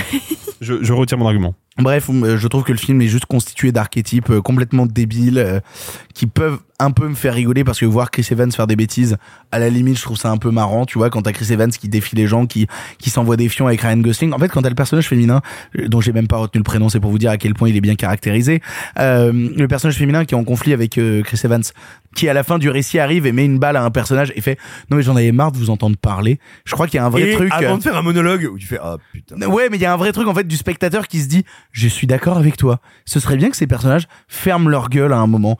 Et c'est un peu le sentiment que j'ai eu à la fin du film. Rita, Alors, j'adore les films d'espionnage. Euh, et un truc récent que j'ai beaucoup aimé, qui a pas trop été aimé, c'est The Man from Uncle de, de Guy Ritchie, qui est un film que j'aime beaucoup pour le coup. D'accord. Qui m'a rappelé ça parce que pareil, deux hommes qui ne s'aiment pas, finalement si, euh, avec une femme au milieu. Je- Au début, je pensais vraiment que ça allait être un truc du délire et je suis très friande de ça. J'adore Chris Evans. J'ai vu 22 films avec Chris Evans, pour vous dire. J'ai vu beaucoup de choses avec Chris Evans. vu 20. mais attends, J'ai revérifié sur les il a fait 22 films, Chris Il a fait Evans. 40 films, j'en ai vu 22. Dont 18 sextapes. Euh, non mais vraiment j'ai vu tout ce qu'il a fait c'est absurde quand j'avais 15 ans j'ai eu une obsession pour Chris Evans passons j'adore Anna Dermas je suis amoureuse d'elle Ryan Gosling n'en parlons pas. Alors, est-ce qu'on peut parler de la musculature de Ryan Gosling? Non, a- parce a- que je Non, elle me fait peur. Il y a un moment où il se met torse nu, ça m'a terrifié. c'est compliqué mais- Ouais, non. Alors et part- partant de là j'avais pas hâte mais je me disais je- franchement il y a de quoi il y a de quoi faire quand même. Pour moi ce film c'est euh, Captain America The Winter Soldier mais pas bien sachant que The Winter Soldier déjà c'est euh, une pâle copie de euh, Les Trois jours du Condor avec euh, Robert Redford. Il y a des scènes qui sont vraiment copiées-collées tu parlais de la scène dans un tramway. Il y a la même scène dans Winter Soldier. C'est un film que j'ai beaucoup revu. C'est pour ça que je, je me souviens. Mais t'as un problème, Rita, tu te Ouais, je sais. Euh, c'est aussi Henry Jackman qui fait la BO. C'est la même BO que le, le film. Vraiment, il y a beaucoup de choses qui sont en commun, mais ici, c'est vraiment un film d'action brouillon. Et euh, je vais pas revenir sur ce que vous avez dit parce qu'effectivement, c'est moche, c'est mal coupé, c'est tout ce que vous voulez. Et c'est dommage parce qu'on a trois personnes qui, on le sait, sont très fortes en scène de combat et en, en film d'action. Parce que euh, déjà, Anna de Armas dans James Bond, bah putain, elle nous a montré qu'elle savait faire un film d'action et j'avais j'avais hâte. Et là, toutes les scènes de combat qu'elle fait, on voit rien. Toutes les scènes d'action de ce film, il y a soit de la fumée, soit sont dans le noir, soit les deux. On ne voit rien. Bah oui, mais c'est parce qu'ils veulent tapisser leur film d'effets numériques et donc euh, pour que ce soit joli, que ce soit trop classe et qu'ils aient un contrôle total dessus. Et au final, ça dénature complètement l'action qu'on est en train oui. d'observer. Et, et, je- et en fait, quelqu'un, un ami à moi m'a dit que dans Winter Soldier, c'était leur premier film Marvel, donc peut-être qu'en fait, c'est la vérité, c'est qu'ils ont eu 10% de, de réalisation à gérer vraiment dessus. Et c'est sûrement vrai parce que dans ce film-là, au moins, il y a des vraies chorégraphies de, de scènes de, de baston, et ici, on voit rien, et c'est dommage, ça me saoule. Euh, et il y a pas de secret dans ce film. Euh, au, au début, je me suis dit, euh, Ah, je vais- j'en ai marre, il va encore y avoir un mec qui va se retourner contre eux avant la fin, ou alors ils vont devenir potes. Non, là, c'est vraiment le degré zéro du scénario. C'est euh, dès les premières minutes, comme vous avez dit, on sait qui est le méchant et qui est le gentil, et ça va rester comme ça. Il n'y a aucun plot twist dans ce film. C'est le film le plus euh, tout droit que j'ai vu de ma vie, je pense. Et c'est dommage parce que c'est ça, c'est un peu rythmé et c'est con parce que ça devient très vite ennuyant. Ça dure deux heures, donc c'est pas non plus énorme. Mais malgré ça, on arrive à tirer en longueur. Effectivement, il y a des title cards partout. On, euh, on a besoin de nous changer de ville 1500 fois sans que ça serve à quelque chose. Des title cards, c'est euh, les Pardon. cartons, c'est quand on annonce le nom d'un lieu, euh, quand vous en changez de lieu. sur l'écran comme dans Civil War, quoi. Londres, Et il y a autre chose qui New Delhi, Voilà. Paris. Et- France. Ouais, c'est ça. Y a autre. Mais t'as de la chance. Moi, mon pays, c'est écrit euh, Afrique, donc euh, voilà. Oh là Euh. Voilà. Mais après, il y a une vraie épidémie qui se généralise dans les films des Russo et dans les films d'action de manière générale. L'humour et les, et les one-liners, donc les punchlines Marvel. Ça, alors, ce film, toutes les 10 secondes, il y a Chris Evans qui se retourne et qui dit Ouais, et t'as encore rien vu. Ou des trucs comme ça. Et ça me rend malade parce que je trouvais ça drôle euh, il y a 10 ans dans Marvel. Là, c'est vraiment pas drôle du tout. Et Chris Evans, en fait, c'est son personnage de Knives Out dans le sar de à couteau tiré, dans le sarcasme, dans euh, le côté petit con. Bon, là, poussé à l'extrême parce que c'est un psychopathe. Mais c'est naze parce qu'il est pas dirigé en fait. Dans Knives Out, il y a euh, Ryan Johnson qui derrière lui, je pense, le dirige un minimum. C'est un film que j'aime beaucoup, Knives Out pour le coup. Là, il y a rien. comprendre. Et t'aimes pas euh, Knives Out? Ah si si, moi Ah. j'ai de la sympathie pour Knives Out. C'est juste que euh, Chris Evans là dans le film est une parodie de lui-même et, et fait pas grand chose quoi. Et alors Ryan Gosling, ils ont repris le concept de Nice Guys, le film de Shane Black, où Ryan Gosling Merci. est un babysitter rigolo, fun, tueur bizarre, mais ils ont réussi à le rendre nul. Alors que Ryan Gosling, c'est quand même un des, euh, moi en tout cas, j'aime beaucoup cet acteur. Je sais qu'il fait pas l'unanimité. Moi, j'aime beaucoup le charisme de Ryan Gosling et ils arrivent à en faire quelque chose de pas fun. Et effectivement, cette jeune fille qui est humanisée euh, pour rien, qui ne sert à rien et qui dans la dernière scène est vraiment, bref, ça m'a Ah, ils, saoulé. ils essayent de nous faire une Man on Fire avec elle et ça marche pas quoi. Et voilà. Et après, euh, Anna Dermas, elle est là et c'est tout. Et, et dire ça, c'est très compliqué parce que Anna Dermas, c'est quelqu'un que j'aime d'amour. Je Bah, l'aime dans tout ce qu'elle fait. Qui n'aime pas Anna de Armas à part Ben Affleck? Pouf. Je- je- Et on lui souhaite de joyeuses noces avec je, suis pas, je suis pas sûr de cette vanne mais je la garde Donc quand même. voilà, entre, entre ça, les flashbacks qui servent à rien, effectivement les, les, les titres de ville qui est inutile comme dans Civil War. En fait, on va de localisation en localisation sans que ça fasse avancer le, le- l'histoire de quoi que ce soit. Au moins, ça passe vite. Gosling a un minimum de charisme. Et la morale finale, pour moi, c'est que la, le, de- du film, ils disent que la CIA a des moments difficiles, mais qu'au final, ça reste un endroit sympa.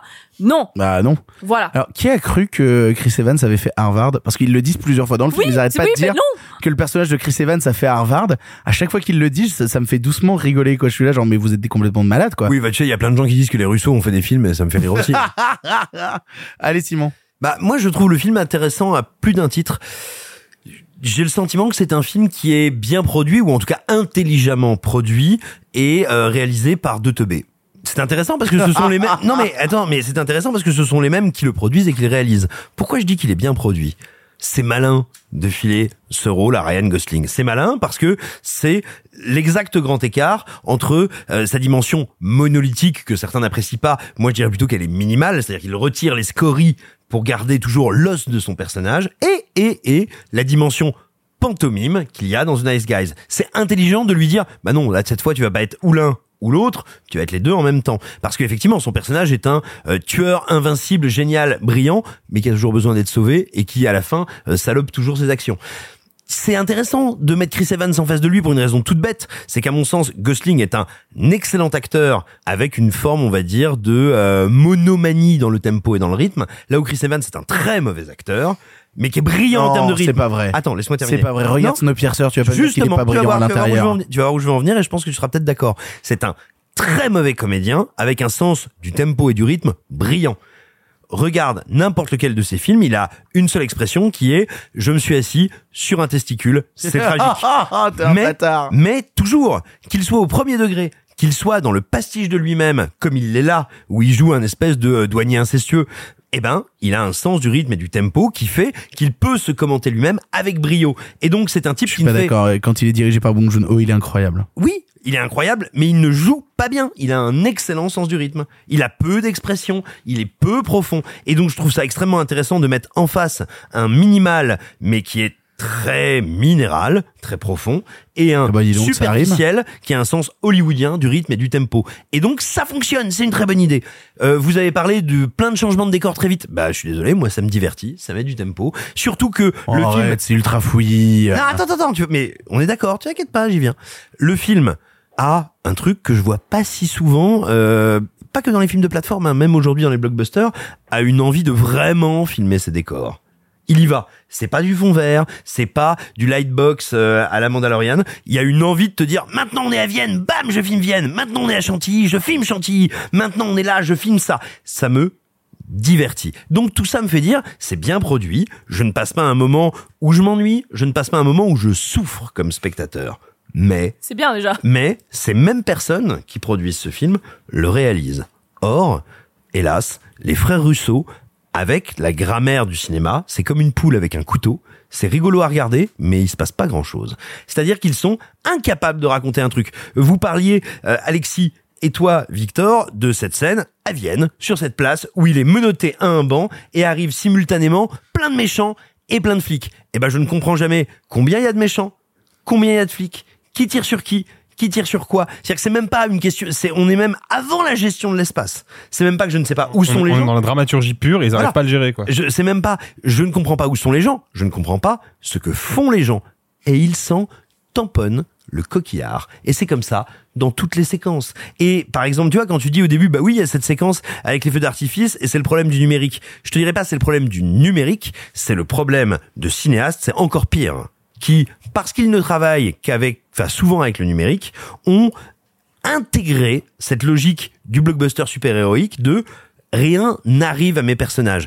On est euh, c'est pas un spoil, hein, c'est les cinq premières minutes, deux types qui se battent mano à mano au milieu de canons de feux d'artifice. Et à un moment, ils commencent à se prendre des feux d'artifice. C'est un truc qui doit te blesser, qui doit te faire mal, Oui, mais qui doit oui, te oui, brûler. c'est une Eh ben, idée visuelle qui est intéressante. Le problème, c'est Pas que, que visuelle, moi, je, même trouve, que- je trouve que dramaturgique. leur visuel est dégueulassé par l'outil numérique. Oui, il est dégueulassé par l'outil numérique, mais d'abord il est dégueulassé parce qu'à aucun moment ils ne se disent un type qui prend un coup de feu d'artifice, ça l'abîme, c'est visuel, c'est physique, ça change comment il se tient, donc comment il se bat, donc sa dramaturgie, sa peur de mourir. Mais Et ça, il ce qui est la, marvelisation du cinéma d'action, Voilà. où on- La super-héroïsation de personnages exactement. humains. Déjà le- Pourquoi est-ce que Die Hard c'est un grand film d'action?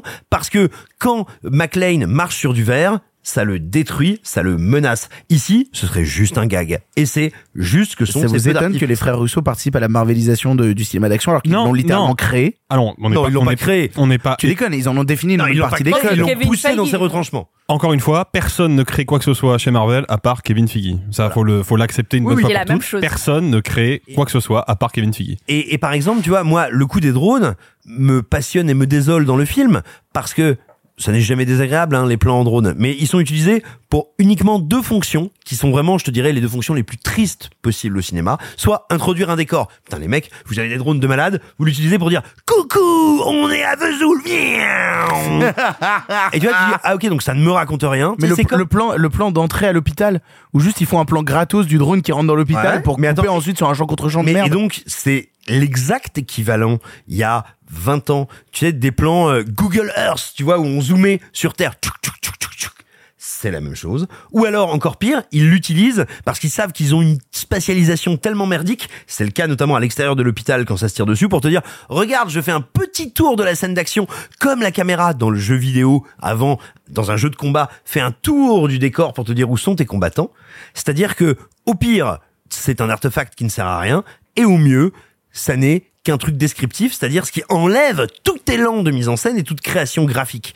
Donc moi ce qui m'intéresse dans le film, c'est que ça me dit tout le bien et toute l'horreur des frères Russo, des producteurs intéressants et pertinents qui arrivent à faire de grands succès en série, qui arrivent à produire énormément de choses, qui produisent aussi des œuvres telles que All Everything Everywhere All at Once. C'est ça Everything Everywhere All at Once. Voilà, Everything Voilà. Everywhere All at Once. T'as du mal avec les noms ce soir. Hein Euh, ouais, Bah, comme souvent.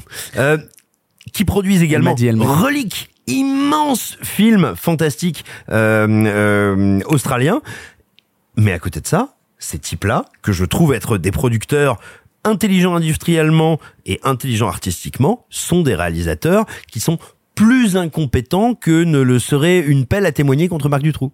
Ouf, putain, la conclusion, vous l'aurez compris, on n'est pas particulièrement très fan de The Grey Man, on vous laissera le voir sur Netflix pour vous faire votre propre avis. On va maintenant enchaîner par un autre film, mais cette fois-ci en salle, un autre film qu'on a vu pour une bonne partie d'entre nous à Cannes, et qui a été plutôt un choc, il faut bien le dire, il s'agit d'Asbestas.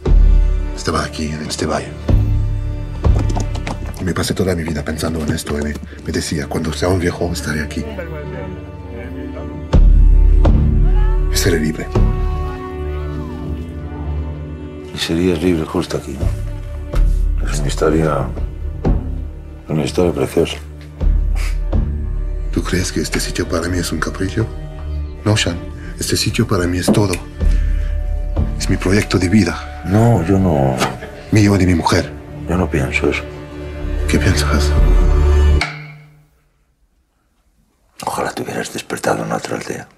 Asbestas est le nouveau film de Rodrigo Sorogoyen après Madré ou encore El Reino, avec ici au casting Marina Foïs et Denis Ménochet. Interprétant tous deux Olga et Antoine, ils sont un couple d'agriculteurs français installés en Espagne, se battant contre l'installation d'éoliennes dans la région. Or, ce combat n'est pas du goût de leurs voisins, bien décidés à les faire changer d'avis, de gré ou de force. On en avait parlé avec Alexis au Festival de Cannes, hein, dans nos pastilles cannoises, on va en redire un mot, mais si jamais vous voulez un avis, notamment celui de Sophie à l'époque, bah, vous pouvez aller écouter nos pastilles de Cannes. Mais une personne manquée, un grand fan de Rodrigo Sorogoyen manqué à l'appel, à savoir Simon Rio qui l'a rattrapé bien plus tard. Alors Simon, qu'est-ce que t'as pensé de Asbestas? J'ai pensé que j'avais très envie de le découvrir parce que je pense pouvoir le dire euh, sans du tout euh, gloriole, hein, parce que c'est un hasard, c'est le fait de des fois tu vas euh, par curiosité à telle ou telle projection. J'ai fait partie de ces journalistes français qui, parmi les premiers, ont dit ah mon dieu, il se passe un truc avec ce jeune type qui s'appelle Sorogoyen. Pas parce que j'étais plus génial que les autres, pas parce que j'étais plus fin dans mon appréhension. Le fait est que j'ai eu la chance d'être celui qui, à ce moment-là, disait Bah tiens, je suis dispo pour cette projection, allons voir. Donc j'ai eu la chance de le découvrir. Ce qui me bouleverse avec chaque film de Sorogoyen, mais avec Asbestas plus qu'aucun autre, c'est que finalement, un très très grand film, qu'est-ce qu'il y a de magnifique dedans? C'est qu'il te désarme. Entendons-nous bien, sans prétendre être de grands critiques, de grands observateurs. Bah on voit, là, tous tels que nous sommes autour de ce micro, entre 300 et 500 films par an. Donc il est rare qu'une œuvre nous bouleverse sans que nous ayons, on va dire, l'armada analytique ou le petit prêt-à-penser de critique, quelle que soit notre école de pensée. Hein. Et ben là, c'est un film qui, moi, littéralement, me déjoue complètement. Je me retrouve devant, euh, et je le dis pas seulement pour le bon mot, devant un mélange de Julien Courbet et de Racine. Pourquoi est-ce que je vous dis Racine Pourquoi est-ce que je vous dis Julien Courbet? Je vous dis Julien Courbet parce que c'est un conflit de voisinage. Ce sont euh, deux Français, peu importe, deux étrangers écolos intégrés qui veulent amener des pensées et des concepts écolos inclusifs modernes dans un petit village. Et ils se retrouvent en conflit avec leurs voisins. Voilà pour la partie Julien Courbet, qui est traitée avec la précision chirurgicale d'une chronique. Et à côté de ça, on a du Racine. Qu'est-ce que c'est Racine? Vous allez me dire, ah Racine, ah là là, c'est euh, le dramaturge et le tragédien qui me faisait chier quand j'étais au collège et au lycée. Bah, on va dire un peu plus précisément qu'est-ce que c'est Racine? Il y a deux écoles de la tragédie, de la dramaturgie théâtrale en France, Corneille et Racine. Corneille, c'est la tragédie dans laquelle il se passe plein de choses. Le Cid, il y a des combats, il y a des duels, on se tue, on s'allie, on se désallie, c'est Game of Thrones. En une heure et demie de pièce, il se passe énormément de choses. Racine, c'est l'inverse avant que la pièce commence, il s'est passé énormément de choses, la situation pourrit depuis longtemps, et nous assistons à la, nous assistons à la fin de son pourrissement. Et ce qui se passe dans ce film, c'est ça. C'est la fin d'un pourrissement. La fin de plusieurs pourrissements. C'est extrêmement complexe et à écrire, et à interpréter, et à jouer. Et je pense, je le dis pas souvent, mais je crois que l'immense puissance du cinéma de Sorogoyen, c'est peut-être de ne pas se prêter tout de suite à l'interprétation, à l'ouverture et à l'allégorie critique. Je n'ai pas la prétention de vous dire voilà ce que le film veut nous dire du monde. Voilà ce que le film veut nous dire de nous. Par contre, j'ai la prétention de vous dire que j'ai assisté à un immense drame, une immense tragédie de notre humanité contemporaine. Que tout d'un coup, je suis deux personnes, je suis vraiment de leur côté. hein. Et vraiment, il y a toutes les raisons pour que je sois de leur côté. Elles se font emmerder par leurs voisins. Et il y a une séquence, que je ne vais pas vous spoiler. Tu parles de la séquence au bar La séquence au bar en plan séquence. Bah, qui, qui est dans qui est une partie dans la bande annonce. Ouais, et, une euh, partie, une partie infime. Voilà. Quelques secondes. Oui, parce que littéralement la scène fait euh, 11 ou 12 minutes euh, en plan fixe. Mais où c'est euh, tout d'un coup, c'est à te casser la gueule Voilà. quoi. Ce film qui m'a mis aux côtés de gens qui souffrent de la violence et de l'intolérance de leurs voisins, ce film tout d'un coup me met face à la bêtise et aux erreurs et à l'inhumanité involontaire de ceux qui étaient mes héros. Et c'est là où, me semble-t-il, Sorogoyen, et j'ai pas la prétention, encore une fois, moi c'est un film qui me rend très modeste. Je n'ai pas la prétention de l'interpréter. Je n'ai pas la prétention d'en être, d'en être l'exégèse. J'ai la prétention de partager avec vous combien le film me sidère. C'est un film qui me donne à voir combien des personnes qui sont toutes, sinon bien intentionnées, intentionnées légitimement, s'affrontent, se détruisent, et comme quoi la seule et unique chose qui reste, c'est le drame, c'est l'amour, parce que c'est de ça, finalement, dont parle le film. C'est un mélodrame romantique. Comment, quand l'autre est parti, quand l'autre a disparu, on peut n'être plus là que pour être la dernière personne à enregistrer ses restes et ses ruines. C'est un film gigantesque. C'est un film que moi je n'arrive pas à réduire, j'arrive pas à vous dire, c'est un film qui parle de ça, c'est un film qui est mis en scène selon tel principe. C'est un film qui a une capacité et à enregistrer le réel et à enregistrer le mythologique que, je le dis, la génération prochaine en parlera mieux que nous. Ou moi j'en parlerai mieux dans 20 ans. Et ça, je trouve ça magnifique. Allez voir un film qui est plus grand que vous. C'est marrant que tu, le définisses comme un mélodrame romantique parce que moi, le, le premier mot qui me vient quand je parle de Asbestas, c'est thriller. C'est étrange parce que c'est vraiment la sensation que m'a fait ce film. Il y a, un truc à, à quand même dire, notamment sur euh, l'affiche internationale du long métrage que je trouve, je suis désolé, excusez-moi le pacte pour ce que je vais dire, je suis vraiment désolé, mais l'affiche internationale du film, je la trouve 100 fois supérieure à l'affiche qui a été faite en France. Ah, moi je la trouve Ah, très belle l'affiche française. Oui, mais je comprends les- l'intérêt de faire une affiche en France où t'as en gros la tête de Denis Ménochet et en gros la tête de Marina Foïs parce que Et je ça pas permet même d'accord, de... je la trouve, elle est très western. C'est deux personnes qui regardent vers l'avenir, qui regardent vers le Ouais, mais il y y a un concept. Je la il trouve y a pas un dégueulasse. concept hein. artistique dans l'affiche internationale avec juste cette bouche qui dépasse, entremêlée de bras et tout. Il y a quelque chose qui moi est beaucoup plus fort et qui a Est-ce que tendance c'est à pas une m'attirer. pré-affiche concept plus Non, je- non, parce que c'est l'affiche. En fait, tu l'as pas avec marqué Asbestas, tu l'as que avec marqué The Beast. Donc littéralement le nom international. Il y a quelque chose qui moi m'avait séduit déjà à l'époque dans cette affiche internationale et que j'ai retrouvé parce que l'affiche me vend quelque chose. Euh, oh bon, alors là je vais dire une évidence, mais c'est le cas. Euh, me vend un film suffocant. Et c'est ce que j'ai vécu pendant deux heures. C'est un truc où je ne sais jamais quand respirer, quand va être le temps de pause, quand est-ce que la pression va se relâcher? C'est ça que je trouve incroyable. Et surtout, c'est servi par, il faut le dire parce qu'on le dit pas assez souvent, et on va avoir tendance à casser du sucre sur le dos euh, d'une des deux personnes que je vais citer dans pas longtemps euh, quand on va aborder l'année du requin. Je pense que Denis Ménochet et Marina Foïs font partie des comédiens les plus intéressants et les plus talentueux de leur génération.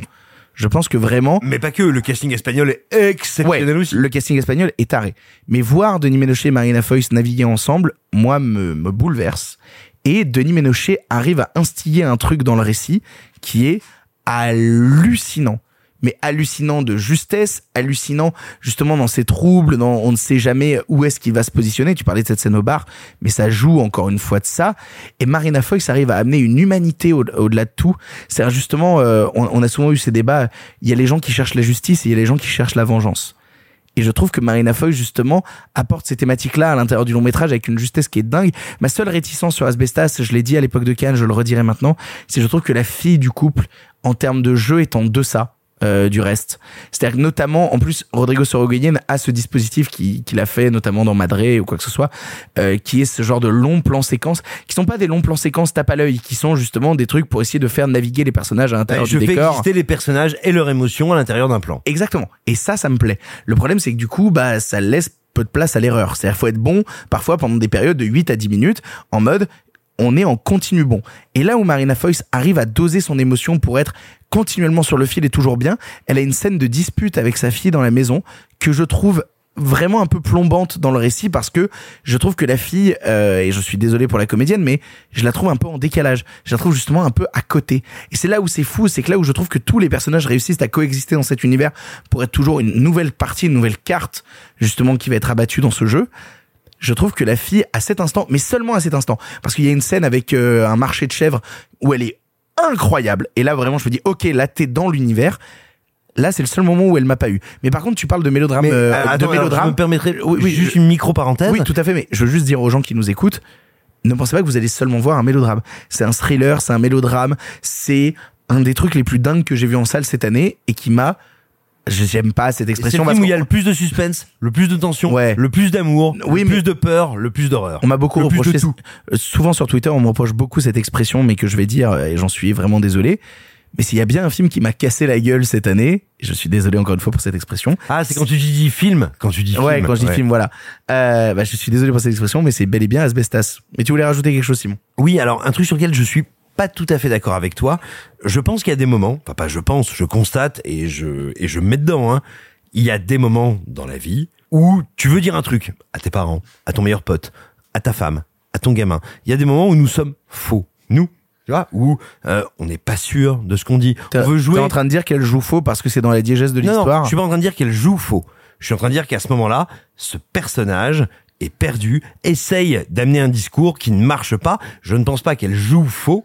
Je pense que ce qui nous donne à voir, et moi c'est pour ça que cette séquence, euh, juste sans spoiler, c'est une une séquence de confrontation entre mère et fille. La fille défend un truc, la mère défend un autre truc, et j'ai envie de vous dire, à ce moment-là du film, vous êtes d'accord avec les deux. Vous savez pas de quel côté la pièce va retomber, mais vous êtes vraiment d'accord avec les deux. Vous comprenez pourquoi les deux se battent. Et moi, ce qui me frappe dans cette scène, c'est qu'évidemment, la fille joue, enfin, le personnage de la fille joue une posture dans cette scène. Essaye de s'élever au niveau de sa mère pour lui dire, non, tu ne dois pas faire ça. Non, ça n'est pas possible. Euh, je vais te dire, j'ai été directeur de colo, j'ai Ah, été fils de mes parents, et je suis beau papa, je suis plein de choses.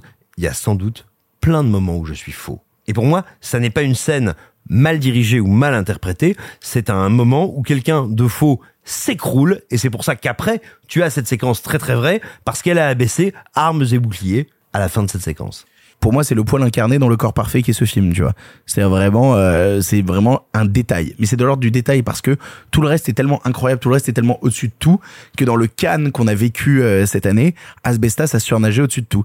Toi, je crois qu'Alexis aussi, t'étais un peu mi-figue mi-raisin, notamment sur la deuxième partie. Je suis un peu mi-figue mi-raisin, notamment sur la deuxième partie, comme tu dis Victor. En fait, ce qui est intéressant euh, avec Asbestas, c'est que moi à Cannes, je l'avais, euh, j'avais vraiment plébiscité le film que j'ai malheureusement pas eu l'occasion de revoir. Et ce qui est drôle, c'est que ayant euh, besoin de me de reconstituer un peu l'image du film dans ma tête, je suis allé lire des textes critiques. Je suis allé en lire plusieurs.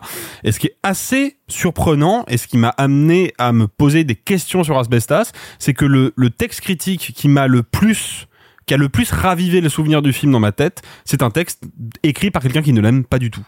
Écrit par euh, Josué Morel Parce que c'est un film qui te fait mal. Tu n'as pas envie de l'aimer. Tu n'as pas envie que ce qu'il te montre advienne. Alors peut-être, mais en, en, en l'occurrence, je peux le citer, c'est le- l'article de Josué Morel sur Criticat. Allez lire les articles de Criticat, ils sont formidables.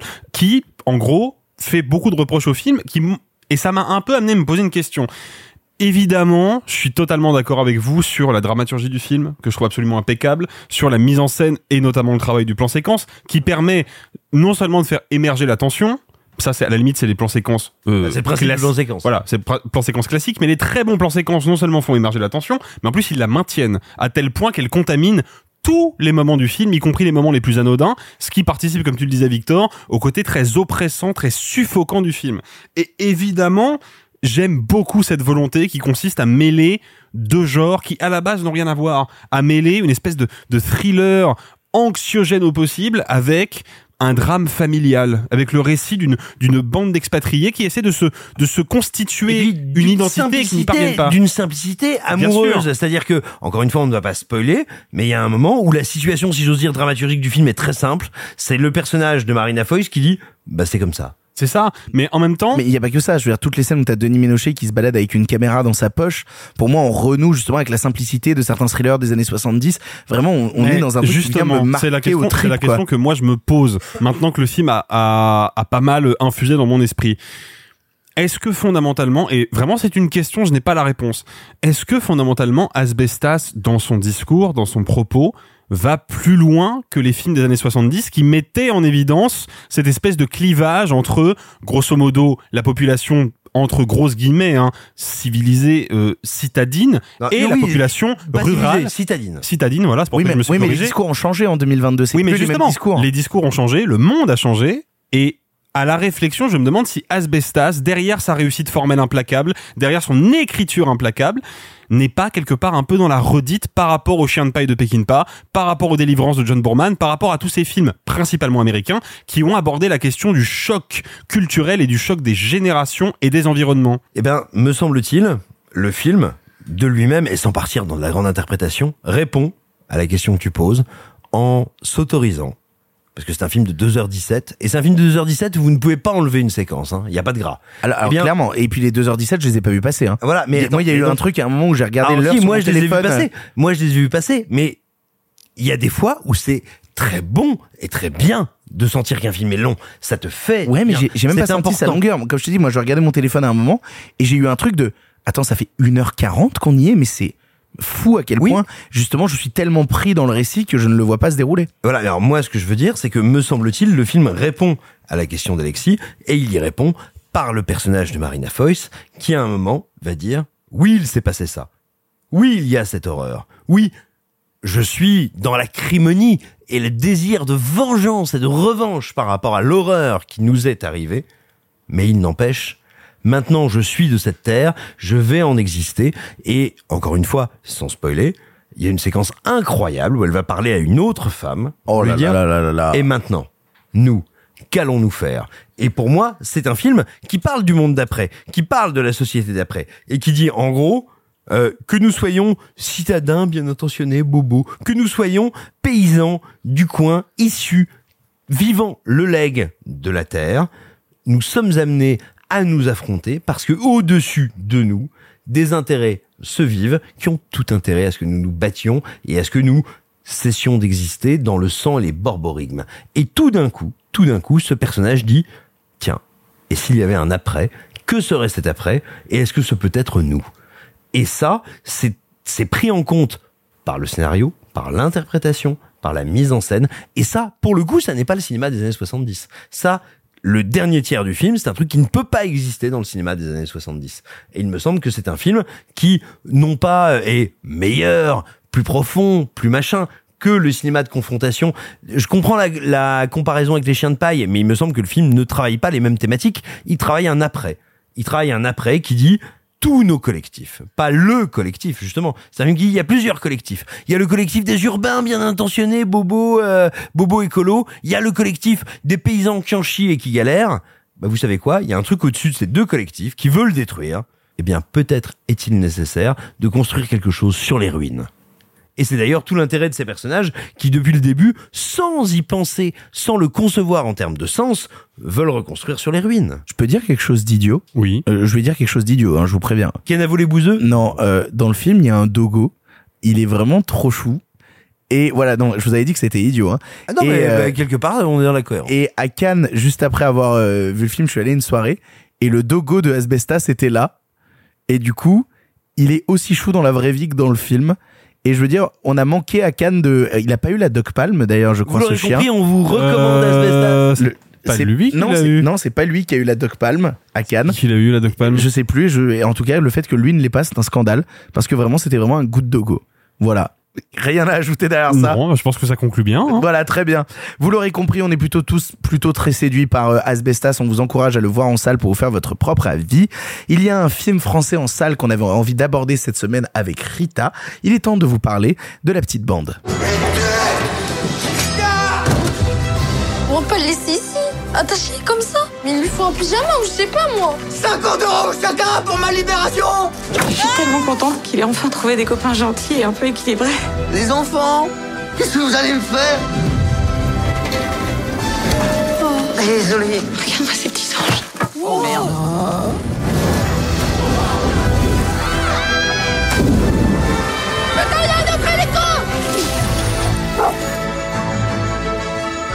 Le relâcher, faut arrêter tout ça. On peut pas le garder. La petite bande est le nouveau long métrage de Pierre Salvadori après En liberté avec Pio Marmaille, Adèle Haenel et Audrey Tautou. Comédie familiale, on y suit une bande composée de collégiens, Kat, Fouad, Antoine et Samy, bien décidés à cramer une usine polluante de leur ville.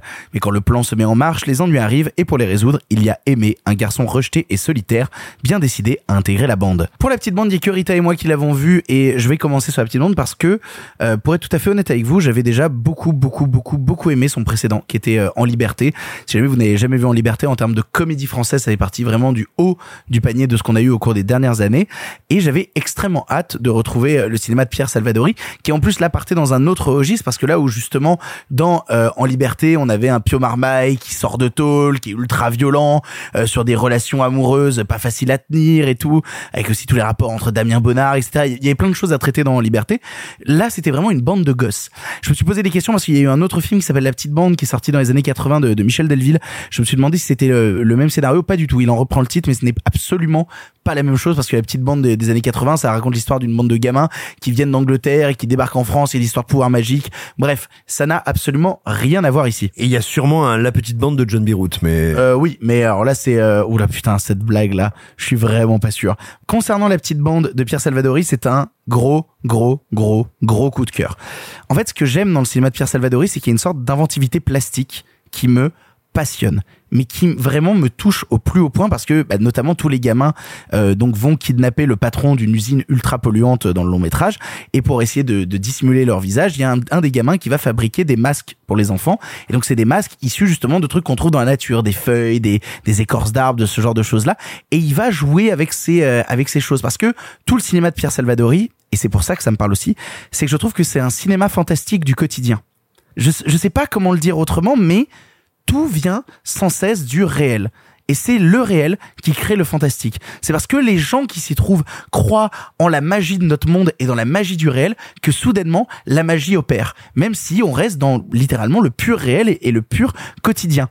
Mais le cinéma de Pierre Salvadori, c'est le réel, le réel dans ses tristesses, le réel dans ses joies, le réel dans ses peines, mais continuellement augmenté. Et je trouve ça passionnant parce qu'il l'augmente par la mise en scène. Il y a énormément de jeux d'ombre, de choses comme ça où il se passe toute une scène où les gamins euh, kidnappent un mec et soudainement on va les voir plus que par les reflets euh, des ombres sur un mur. Et vu qu'ils portent des masques, bah, ça fait des grosses formes déformées comme si des animaux discutaient. À un moment, t'as un personnage qui commence à avoir des hallucinations et vu que tous les gamins ont des masques, et ben littéralement ils voient les gamins transformés en animaux. Ils voient un sanglier, ils voient un lapin, ils voient ce genre de choses là. Je trouve ça fou le travail de Pierre Salvadori pour continuellement créer un cinéma qui est ludique dans bah, on parlait tout à l'heure en intro euh, de Tim Burton, mais justement dans quelque chose de palpable, dans quelque chose qui est issu du réel. Ça me parle à mort. Alors oui, évidemment, ça va convoquer des grandes figures du cinéma, ça va convoquer des Stand By Me, ça va convoquer des Goonies, ça va convoquer ce genre de choses-là, et tout ça avec une fable écolo qui fait très 2022. Tout à fait d'accord. Mais en fait, moi, ça me va d'avoir un film en 2022 qui me parle d'une bande de gamins qui font face à l'inaction des adultes. Et même pire qu'à l'inaction des adultes, au fait qu'on a des adultes qui sont démissionnaires, qui sont tous plus ou moins montrés négativement. Et quand ils sont pas contre leurs gosses, ils se sont mis eux-mêmes dans une situation où ils ne peuvent plus communiquer avec leurs gamins. Ça me va, en fait, d'avoir un film qui, en 2022, essaye de faire une comédie populaire, mais qui parle aussi de la question du harcèlement scolaire et de ce que c'est que de la force du collectif, la force de la solidarité. Et surtout, putain, après avoir vu Arthur Malédiction, ça me va d'avoir un film où on a bien écrit pour des gosses, où ils ont des vrais dialogues, des échanges qui semblent réels, où les gamins jouent bien. On a encore une fois un vrai langage du quotidien. En fait, c'est ça que j'adore avec le cinéma de Pierre Salvadori, c'est que la petite bande est comme en liberté. C'est-à-dire, c'est du vrai cinéma français magique. Pas du cinéma français fantastique, du cinéma français magique. Ce dont tu parles, si je puis me permettre de t'interrompre une seconde, c'est un mouvement qui existe en cinéma, qui existe aussi en littérature, qu'on appelle le réalisme magique. Je vais pas plus loin que ça. Oui. Je vous conseille de vous y intéresser, c'est passionnant. Mais oui, mais ce qui pourrait être aussi assimilé à du Amélie Poulain, à tout ce genre euh, de choses-là. C'est pour moi justement Pierre Salvadori fait ce que faisait Jean-Pierre Jeunet au début, enfin fin des années 90, début des années 2000, et que Jean-Pierre Jeunet a perdu, et que maintenant Pierre Salvadori arrive à sublimer. C'est du cinéma grand public, mais c'est du cinéma qui est consciencieux dans ses rapports inter interpersonnages, dans sa réalisation. C'est pour moi un vrai coup de cœur qui m'a emporté, qui m'a touché, qui fait partie sûrement des choses qui m'ont le plus ému euh, depuis euh, depuis depuis le début de l'année. J'avais un peu peur de voir justement Salvadori euh, s'intéresser à des gamins parce qu'on le sait en plus que c'est casse-gueule d'avoir des gamins qui sont euh, mis comme personnages principaux d'un récit et comment justement eux vont interagir ensemble. Bah il y a aucun moment où je n'y crois pas. C'est un truc que je défends souvent en fait dans le cinéma, c'est cet esprit très ludique. Mais encore une fois, on est là-dedans c'est du pur cinéma ludique qui n'a qu'une envie, c'est de t'emporter avec lui, avec ses sentiments qui peuvent parfois, euh, pour certains, sonner un peu cliché, mais qui en fait semblent pour moi d'une douceur infinie.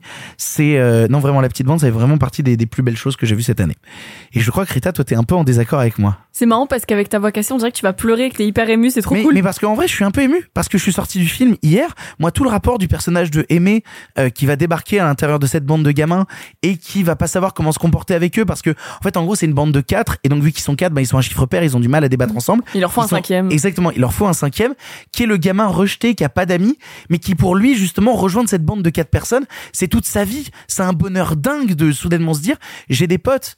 Et ce rapport de ce gamin-là au récit, moi, me touche énormément, énormément. Mais je comprends entièrement et j'ai pas envie de te gâcher ton plaisir parce que j'adore justement quand c'est pas un film indécent pour moi donc je trouve ça trop cool si t'as pu euh, y voir à y trouver du bonheur moi j'ai eu du mal déjà à rentrer dedans parce que ça commence par de la narration et ce qui va continuer par effectivement ce personnage de petit garçon qui est euh, enfin, de ce préado qui se fait harceler Euh, et moi j'ai eu du mal à, à vraiment être en empathie avec lui c'est peut-être que ça dit quelque chose de moi j'en sais rien mais il y a un petit frère Ah bah, du même de âge toute façon, il y a qu'une règle. Hein. Si au collège t'étais pas harcelé, c'est que c'était toi la harceleuse. ah non non c'est pas ce que je suis en train de dire Horrible histoire. Non, non, ça, non, ça, je non. le dis pour les auditeurs. Et là, les auditeurs vont se poser des questions. J'étais pas harcelé au collège. Quelle est ma position Non, mais surtout, maintenant c'est Non. une sursimplification. Non, Mais et comme puis moi, surtout- ne jamais avoir été harceleur et juste collabo. enfin, non, en l'occurrence, je voulais juste dire que tu vois, moi j'ai un petit frère qui a 11 ans, euh, que j'embrasse, et qui, euh, dès qu'il y a euh, dans de la fiction un petit garçon de 11 ans, ça me crève le cœur même quand c'est un film de merde. Et là, j'ai pas été vraiment touchée par ce qui se passait. Donc déjà, pour moi, ça partait pas très bien. En fait, moi, le- j'ai jamais réussi à trouver le ton du film. Je sais pas si c'est un film pour enfants ou si c'est vraiment un truc plutôt pour euh, à peu près tout le monde euh, qui essaie de, de, de faire une fable généralisée, disons, euh, que tout le monde pourrait comprendre. En fait, moi, je, En, je en fait, la question qui se pose, c'est si t'avais des gamins, est-ce que tu les emmènerais voir la petite bande? Bah je, justement, je ne sais pas parce qu'il y a des moments oui et il y a des moments qui deviennent un petit peu plus violents. Je me dis bah je sais pas si en, en termes de construction et puis même de d'écologie, qu'est-ce que qu'est-ce que ça qu'est-ce que ça dit aux enfants en fait? Pour moi c'est alors, en fait je vais garder ma métaphore de la fable parce que c'est un film qui n'est encore une fois pas indécent, qui a des moments parfois émouvants, parfois drôles. J'ai réussi à rigoler quelques fois, mais j'en garde un mauvais souvenir parce que pour moi une fable ça a besoin de deux choses. D'abord une morale qui fasse sens, en tout cas dans le cadre du film, qu'elle soit morale ou amorale c'est pas la question, juste bah oui, qu'elle un suive sens posé Voilà. et construit. un sens posé que le réalisateur tient de bout en bout. Ici, j'ai un peu l'impression que euh, ce réalisateur dont je n'ai rien vu à part hors de prix avec euh, Audrey Tautou et Gad Elmaleh. Bon, c'est pas sa meilleure période. hein. Non mais en, en- en- je suis méchante d'avoir dit ça, mais enfin je n'ai rien vu, j'ai vraiment rien vu d'autre de, de Salvadori et en fait pour moi dans ce film-ci il est à la fois en train de défendre un écologisme, une oui une écologie radicale qui et à la fois en train de dire pas vraiment. Et je suis d'accord que les, les adultes sont représentés comme des, des méchants, enfin pas des méchants, mais enfin des passifs pendant le film, ce que je trouve hyper intéressant pour le coup. Et qui sont bloqués dans leurs problèmes d'adultes, surtout. C'est ça, qui- Il y y avec- y a un daron qui est en prison, il y a un daron qui est bloqué dans son. Qui est euh, Pio Marmaille d'ailleurs, qui est là pour une scène de deux secondes, mais il est super. Bah Euh, oui, mais comme là, c'est normal. quoi. il est- Toujours. Oui, euh, Pio est, Pio est toujours incroyable. Mais moi, je trouve ça intéressant parce que justement, tu parlais de, de morale de la fable. Pour moi, il y en a une, justement. Mais c'est pas la même pendant tout le film en fait. Bah si, c'est que du collectif naît la magie. Bah tu vois, moi je le vois, enfin je, je, je vois ce que tu veux dire, mais moi je le voyais vraiment pas comme ça. Pour moi, la morale in fine, c'est on peut essayer de tuer des gens, mais ne le faisons pas.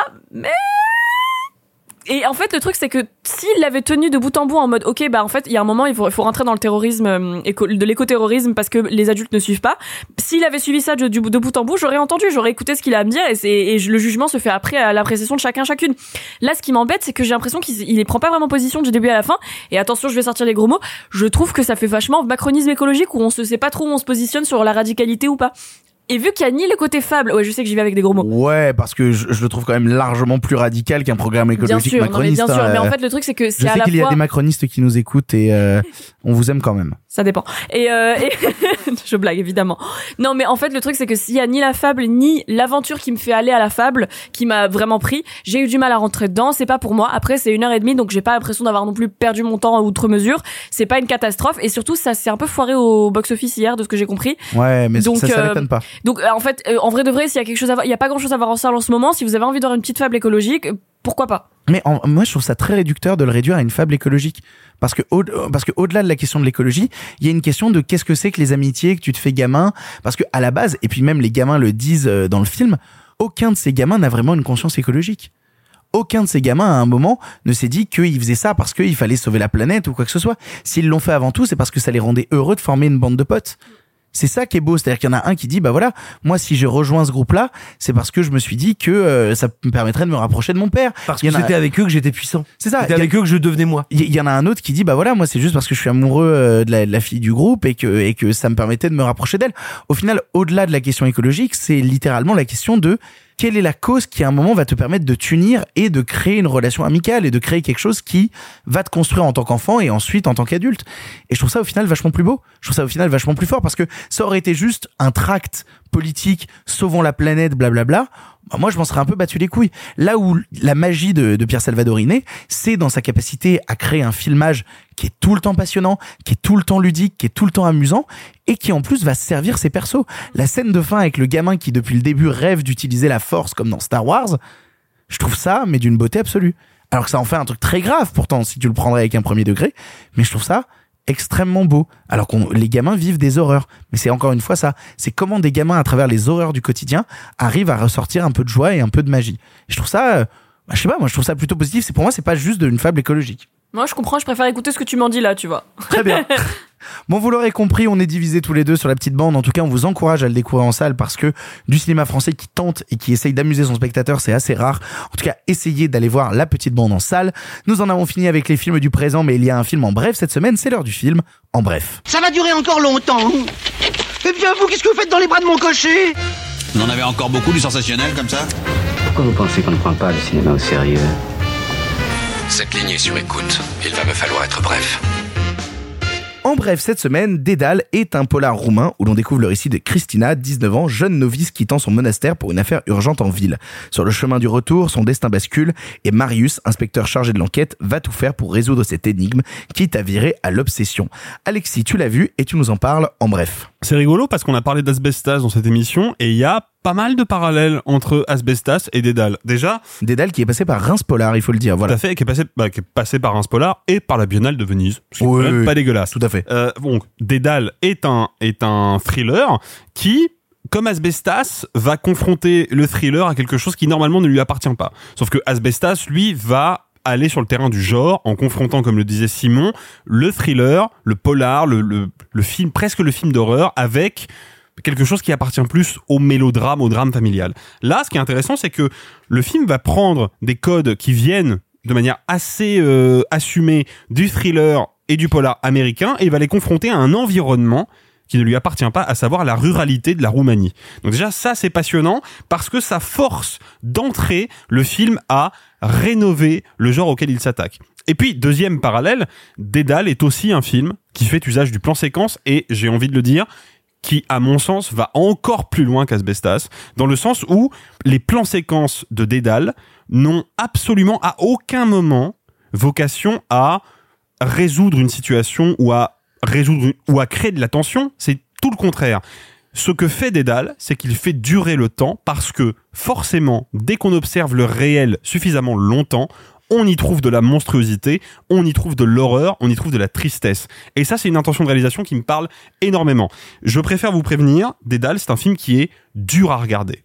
Il est vraiment dur à regarder, non pas parce qu'il est lent ou euh, un peu autorisant, non, pas du tout, parce qu'il aborde des thématiques et des sujets qui sont difficilement supportables. Il y a notamment, et c'est le point de rupture du film, parce que le film a comme psychose deux personnages principaux, d'abord une femme, puis un inspecteur de police, et il y a un moment dans le film où il y a une scène de viol qui est filmé en plan séquence avec un dispositif qui d'ordinaire moi a tendance à me révulser un peu et qui là m'a complètement accroché. C'est un plan séquence en panoramique circulaire qui tourne de manière quasi automatique et qui régulièrement, mais pas tout le temps, va choper la scène en elle-même dans le cadre et puis d'un seul coup va la laisser partir dans le hors-champ et la seule chose qui nous reste c'est le son. Et ça, c'est absolument terrifiant, absolument glaçant et c'est la grande force de Dédale que d'avoir compris comment utiliser le temps long au cinéma, non pas pour faire des gimmicks de poseur, mais parce que ça nourrit la dramaturgie, ça nourrit le propos du film sur à quel point l'horreur est humaine, à quel point l'humain est horrible dans son ADN profonde. Et ça, c'est vraiment quelque chose qui me parle beaucoup. Je conseille Dédale, qui en plus est un film vraiment accessible. La barrière de la langue ne pose aucun problème. Et encore une fois, le simple fait d'assister à des tours de force visuels va forcément vous accrocher. Donc si vous voulez découvrir un polar qui est à la fois classique et en même temps totalement novateur et qui vient d'un pays dont d'ordinaire vous ne voyez pas les films parce qu'on va pas se mentir la distribution du cinéma roumain c'est pas quelque chose de particulièrement euh, développé en France. Donc vraiment si vous avez l'occasion d'aller voir Dédale ne passez pas à côté.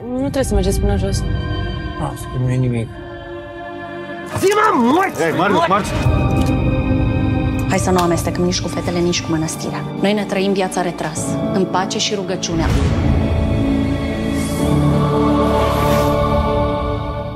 Merci beaucoup Alexis pour cet en bref. Nous en avons définitivement fini avec les films du présent.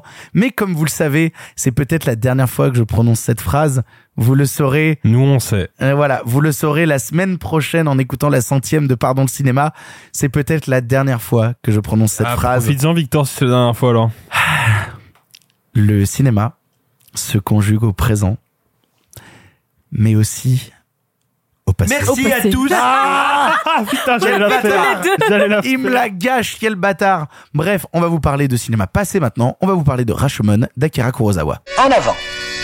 À cette époque, vous le savez, le cinéma était en noir et blanc. Mais nous avons préféré mettre un peu de couleur. Monsieur Mézeret, au nom du patrimoine artistique français tout entier, je vous dis merci. Mais enfin, tout ça, c'est le passé.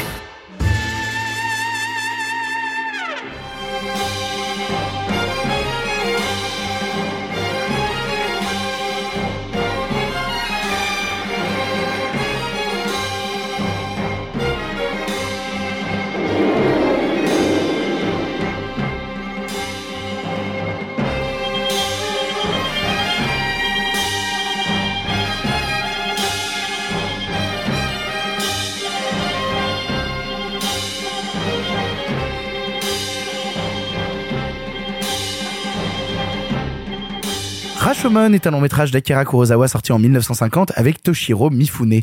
Un crime dans le Japon fin 12e siècle, quatre versions de l'histoire qui se superposent, se contredisent ou se rassemblent pour troubler les personnages du récit et le spectateur, amené à prendre parti ou se taire.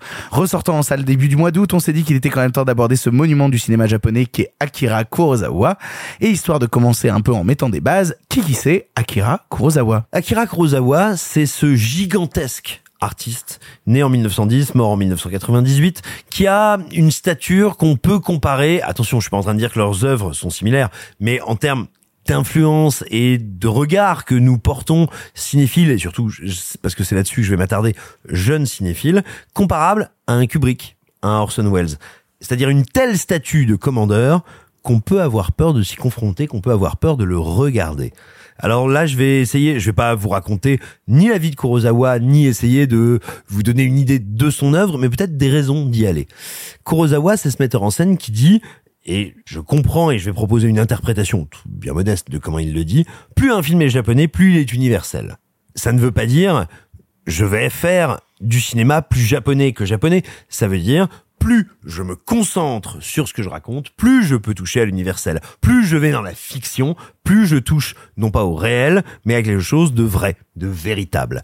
Et c'est d'autant plus intéressant que s'il y a bien un cinéaste japonais qui n'est pas que japonais, c'est bien Kurosawa. Il y a des cinéastes comme Mizoguchi, comme Ozu, qui sont indiscutablement non seulement des maîtres, mais des maîtres dans leur culture, dans leur régime culturel. Regarder le cinéma d'Ozu, ça peut vous désarçonner, vous ennuyer, vous intéresser, vous passionner. C'est regarder, enfin plutôt c'est s'imprégner d'un regard japonais sur le Japon et nos passions humaines. C'est passionnant. Regardez Kurosawa, quand bien même lui-même dit plus je suis japonais, plus je suis universel, c'est regarder un artiste qui est un passionné de Shakespeare, qui est un passionné de Dash Mill. Lisez Dash Mill, La Clé de Verre, notamment. Il faut absolument aller vers ça. Et en, fait, c'est à la fois un cinéaste qui est un pur cinéaste japonais, et en même temps qui a une telle conscience des grands mythes, de l'universel, de l'interpénétration des cultures, du cosmopolitisme, dirons-nous, si, dirions-nous, si nous voulions agacer certains. C'est le cas de Rashomon, mais aussi de plusieurs de ses œuvres qui, qui vont passer par Venise et être honorées à Venise. Il me semble qu'il y a eu plusieurs fois le Lion d'argent. Enfin bref. Alors, là, pour le coup, concernant euh, Rashomon, il a eu le Lion d'or à la Mostra de Venise. Voilà, donc c'est le Lion d'or Il a eu l'Oscar du meilleur film étranger aussi à la même année. ce qui est absolument fascinant euh, avec notre ami Kurosawa, c'est que qu'il soit dans le polar, dans des films comme Les Salauds dorment en paix, par exemple, ou qu'il soit dans un cinéma proto-historique ou mythologique japonais euh, comme Rashomon, mais aussi comme Les Sept Samouraïs et euh, comme d'autres œuvres dont on va parler euh, tous ensemble, c'est quelqu'un qui nous amène à considérer cette culture avec des traits culturels que nous connaissons, qui nous donnent des portes d'entrée, probablement comme il les donne aussi aux spectateurs japonais. Et donc, c'est ce qui fait que ça va être un cinéaste à l'origine d'énormément de formes de notre culture populaire. Il n'y a pas Star Wars sans Kurosawa. C'est pas un scoop de le dire, euh, George Lucas l'a tout à fait assumé. Il n'y a pas Les Sept Mercenaires sans Les Sept Samouraïs, dont c'est un remake plus ou moins avoué, et, euh, et surtout ceux qui ont fait euh, les sept euh, les sept mercenaires sont allés voir Kurosawa. Mais avant ça, il y a le garde du corps de Kurosawa qui va aussi dans les codes du Shambara, on va dire dans le film de sabre japonais, qui a inspiré notamment Sergio Leone pour quelques dollars de plus, ce qui va rendre rendre fou et à raison euh, Kurosawa parce qu'il voit que c'est manifestement un quasi plagiat, ces très gros plans sur les yeux.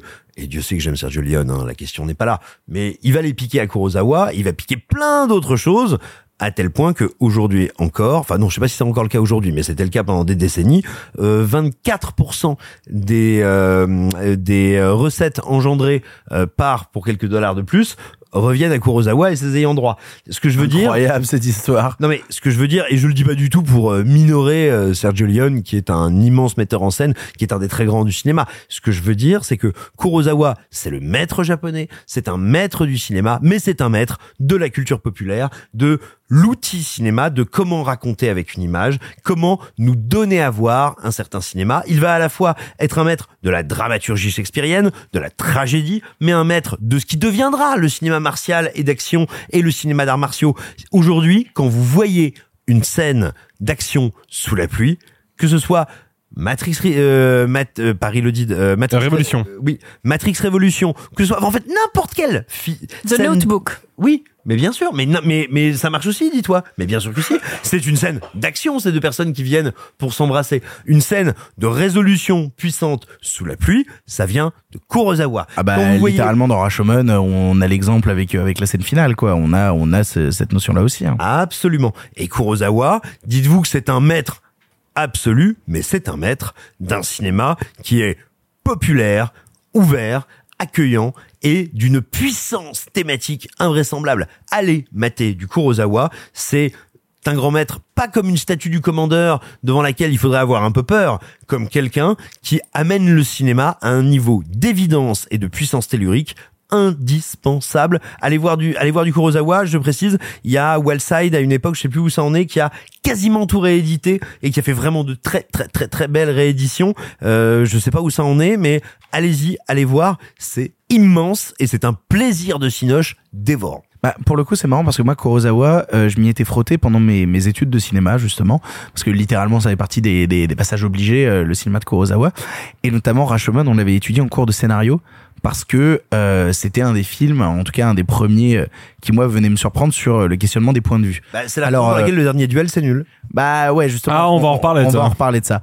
Euh, mais mais c'est intéressant parce que justement, moi, ça a commencé à me questionner. Alors, je vais pas réinventer la poudre parce que je pense que euh, l'étude de la question du point de vue dans le cinéma à travers euh, Rashomon, c'est un des trucs qui a été le plus galvaudé et, Et on va pas le refaire dit, redit, minutes. redit, redit et re-redit et tout.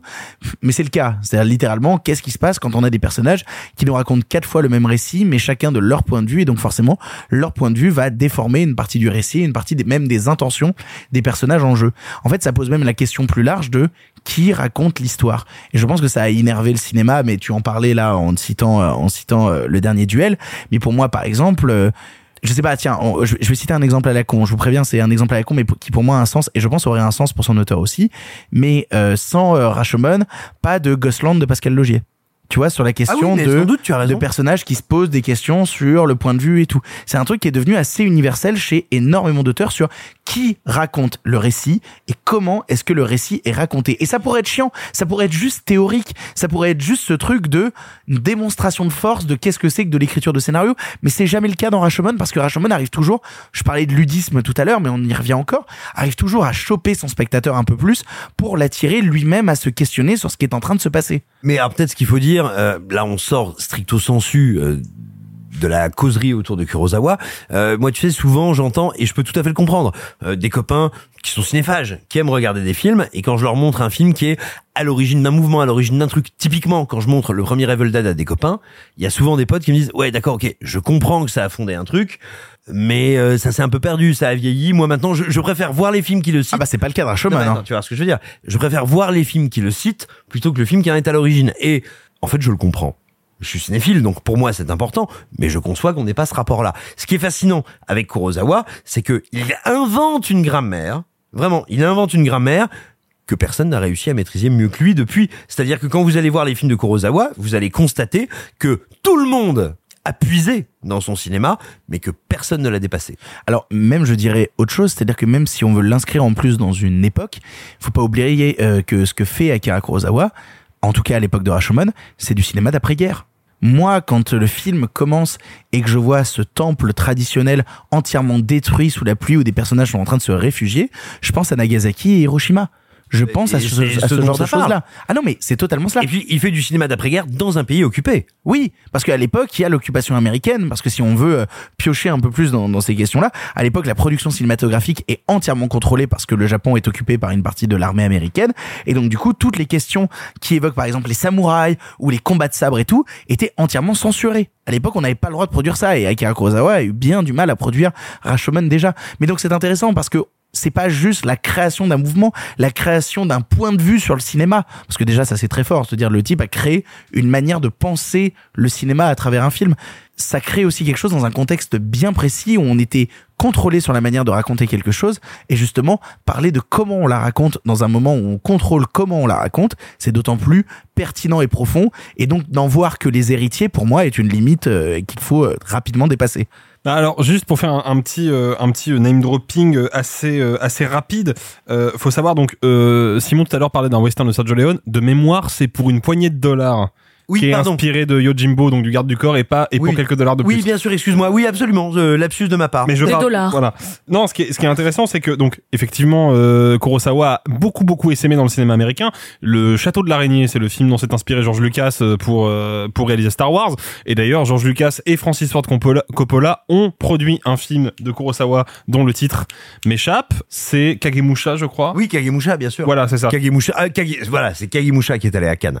Kagemusha, c'est Voilà, absolument Kagemusha est allé à Cannes et de mémoire il est produit par euh, par George Lucas et Francis Ford Coppola donc la boucle est bouclée. Euh, ce qui est intéressant avec euh, avec euh, Rashomon puisque c'est quand même le, le, le film dont on parle, c'est que pour pour euh, pour être un peu dans le dans le dans le dans le trivial, moi j'ai maté le film cette semaine que je n'avais pas vu avant et je suis parti un peu du principe que ok c'est un film japonais en noir et blanc de 1950 j'ai eu beaucoup de trucs à gérer dans la semaine j'avais l'esprit très occupé et j'ai commencé le film en me disant ok là faut que je m'accroche un peu parce que je sens que ça va être dur à suivre. Quelle ne fut pas ma surprise de constater que un pas du tout et deux le film d'un point de vue vraiment de pur rythme narratif est vraiment extrêmement proche du cinéma actuel. Mais c'est sur intense. Il a 40 ans d'avance sur tout ça. le monde. C'est film- d'une intensité démente. Ne pensez pas que vous allez voir un classique qui va vous demander de vous adapter à lui. Vous allez prendre des, vous allez prendre un Mac 3 dans la gueule. Exactement. Et surtout, en fait, le- déjà, le film a une intelligence qui, pour moi, est un petit peu oubliée dans le cinéma euh, actuel. C'est que le film est très resserré. Il dure 1h28. Parce qu'il n'a pas besoin de durer plus. Et ça, moi déjà, ça me parle. Quand je sens qu'un réalisateur a fait un film court parce que il est concis, il est précis, il sait ce qu'il veut raconter, ça, ça m'intéresse. Et puis, on en a parlé. Euh, évidemment, la structure de Rashomon, donc qui est une espèce de structure un peu étrange où on va alterner entre un temps présent où on est dans la reconstitution de témoignages et du coup un temps passé où Ah non, chaque on- témoignage on, on alterne sur trois temps. on alterne sur trois temps, t'as raison. Il y a le temps présent où on parle d'un procès qui a eu lieu. Il y a Et à partir du le procès, premier temps passé, passé. qui est le qui est le procès et le deuxième temps passé qui est à chaque fois qu'un témoin vient raconter sa version des faits, on a la mise en scène de la version des faits et du coup, à chaque flashback, on nous montre la même chose mais à chaque fois avec un point de vue différent et des actions différentes. Et donc évidemment, le dernier duel de Ridley Scott portait sur grosso modo le même euh, concept. Bah, C'était la tentative de se frotter à C'est ça. cette notion-là. C'est qu'à la différence du dernier duel, Rashomon, c'est un courageux et deux abouti. Courageux pourquoi? Parce que le film assume totalement qu'à chaque flashback, les points de vue soient totalement redistribués. Il y a un personnage féminin, oui, euh, Et donc ça redistribue la mise en scène. Exactement. Et il y a un personnage féminin euh, dans le film. Le premier flashback, on est totalement de son côté. Le deuxième flashback, on se dit ah merde, mais c'est peut-être une manipulatrice. Et le troisième flashback, on est à nouveau de son côté, mais d'une manière différente de la première. À chaque fois qu'il y a un flashback, on nous montre une version alternative. Et évidemment, à la fin du film, la vérité nous a échappé. Ce qui fait que dans le, le sous-texte du film, ce que le film nous dit, c'est que bah non seulement la vérité est une espèce de chimère dès lors qu'on essaie de la reconstituer, mais en plus ça pose question sur ce que le cinéma nous montre. Parce que on a bien conscience que parmi tout ce que le film nous a montré et dans lequel on s'est impliqué émotionnellement, il y a des choses qui ne se sont pas produites. Il y a des choses qui n'ont pas eu lieu, qui ne sont pas Ah vraies. bah, moi personnellement, la version du bûcheron à la fin, j'y crois pas entièrement. C'est, c'est- pour, moi, elle, elle est, elle est pas présentée comme étant la version définitive qui devrait nous donner toutes les clés. Mais c'est, c'est, c'est pas ça, c'est Ce pas qui ça pas qui est en train de se ce qui n'est produire. pas le cas du dernier duel où pour le coup on nous dit à un moment bon bah voilà euh, l'ambiguïté on l'évacue la vérité c'est tel truc et il y a plus du tout de second niveau de Et lecture. ça oublie cette notion poétique et politique fondamentale qui est travaillée dans Blow Up d'Antonioni, à savoir quand j'avance dans l'image fixe, quand j'avance dans le détail, le réel devient flou.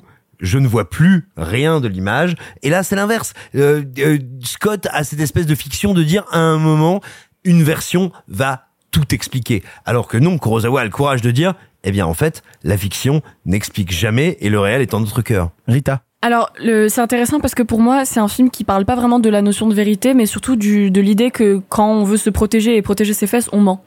Et que, en fait, euh, ces trois personnages, ces quatre personnages qui racontent quatre versions différentes, le seul qu'on croit le plus, en fait, tout le monde pense que c'est parce qu'il est mis en fin de film qu'on croit plus le bûcheron. Pour moi, on le croit le plus parce que c'est celui qui a le moins d'enjeux s'il, s'il dit la vérité. Parce que lui, il va pas y perdre ni son honneur, euh, ni, euh, bah, son honneur, hein, c'est un film sur l'honneur globalement. C'est pour ça qu'on croit peut-être plus sa version à lui, je pense. J'ai rien vu de Kurosawa, c'est mon premier Kurosawa, donc euh, ravi de l'avoir fait pour l'émission. Euh, c'est un film d'une heure et demie et qui, du coup, on ne s'ennuie pas effectivement parce qu'en une heure et demie, euh, et on a quatre versions de la même histoire, donc euh, in fine, c'est très très bien rythmé. C'est je vais le dire pour les gens qui ne sont pas très fans de vieux cinéma et de cinéma de, pays qui n'ont pas forcément vu, c'est pas la chose la plus difficile d'accès. C'est pas non plus euh, très simple comme Billy Wilder peut être accessible à tout le monde, mais ça reste quand même euh, quelque chose qui se regarde très bien, même quand on n'est pas habitué à ce genre de cinéma, je pense. Enfin, à mon sens, j'ai pas vu le reste de Kurosawa, mais c'est une très bonne porte d'entrée pour moi. En tout cas, ça l'a été. La BO est incroyable et euh, l'effet Rashomon dont vous avez tous parlé d'une manière ou d'une autre, euh, qui aujourd'hui a pu donner des films. Vous avez parlé de Last Duel, moi je vais parler de Gone Girl qui est mon petit chouchou. Euh, Gone Girl qui est en deux versions ou même plus d'ailleurs de euh, du même événement, qui s'inspire, euh, je pense beaucoup de Rashomon que j'ai vu bien avant d'avoir vu Rashomon, mais maintenant que je l'ai vu, ça me donne plus de bagages. Donc voilà, c'est un discours sur la vérité, sur la confiance, sur l'humanité. En fait, oui, pour moi, c'est vraiment pas une question de différence d'interprétation. Et j'aimerais revenir sur ce que tu as dit, Simon, sur Shakespeare.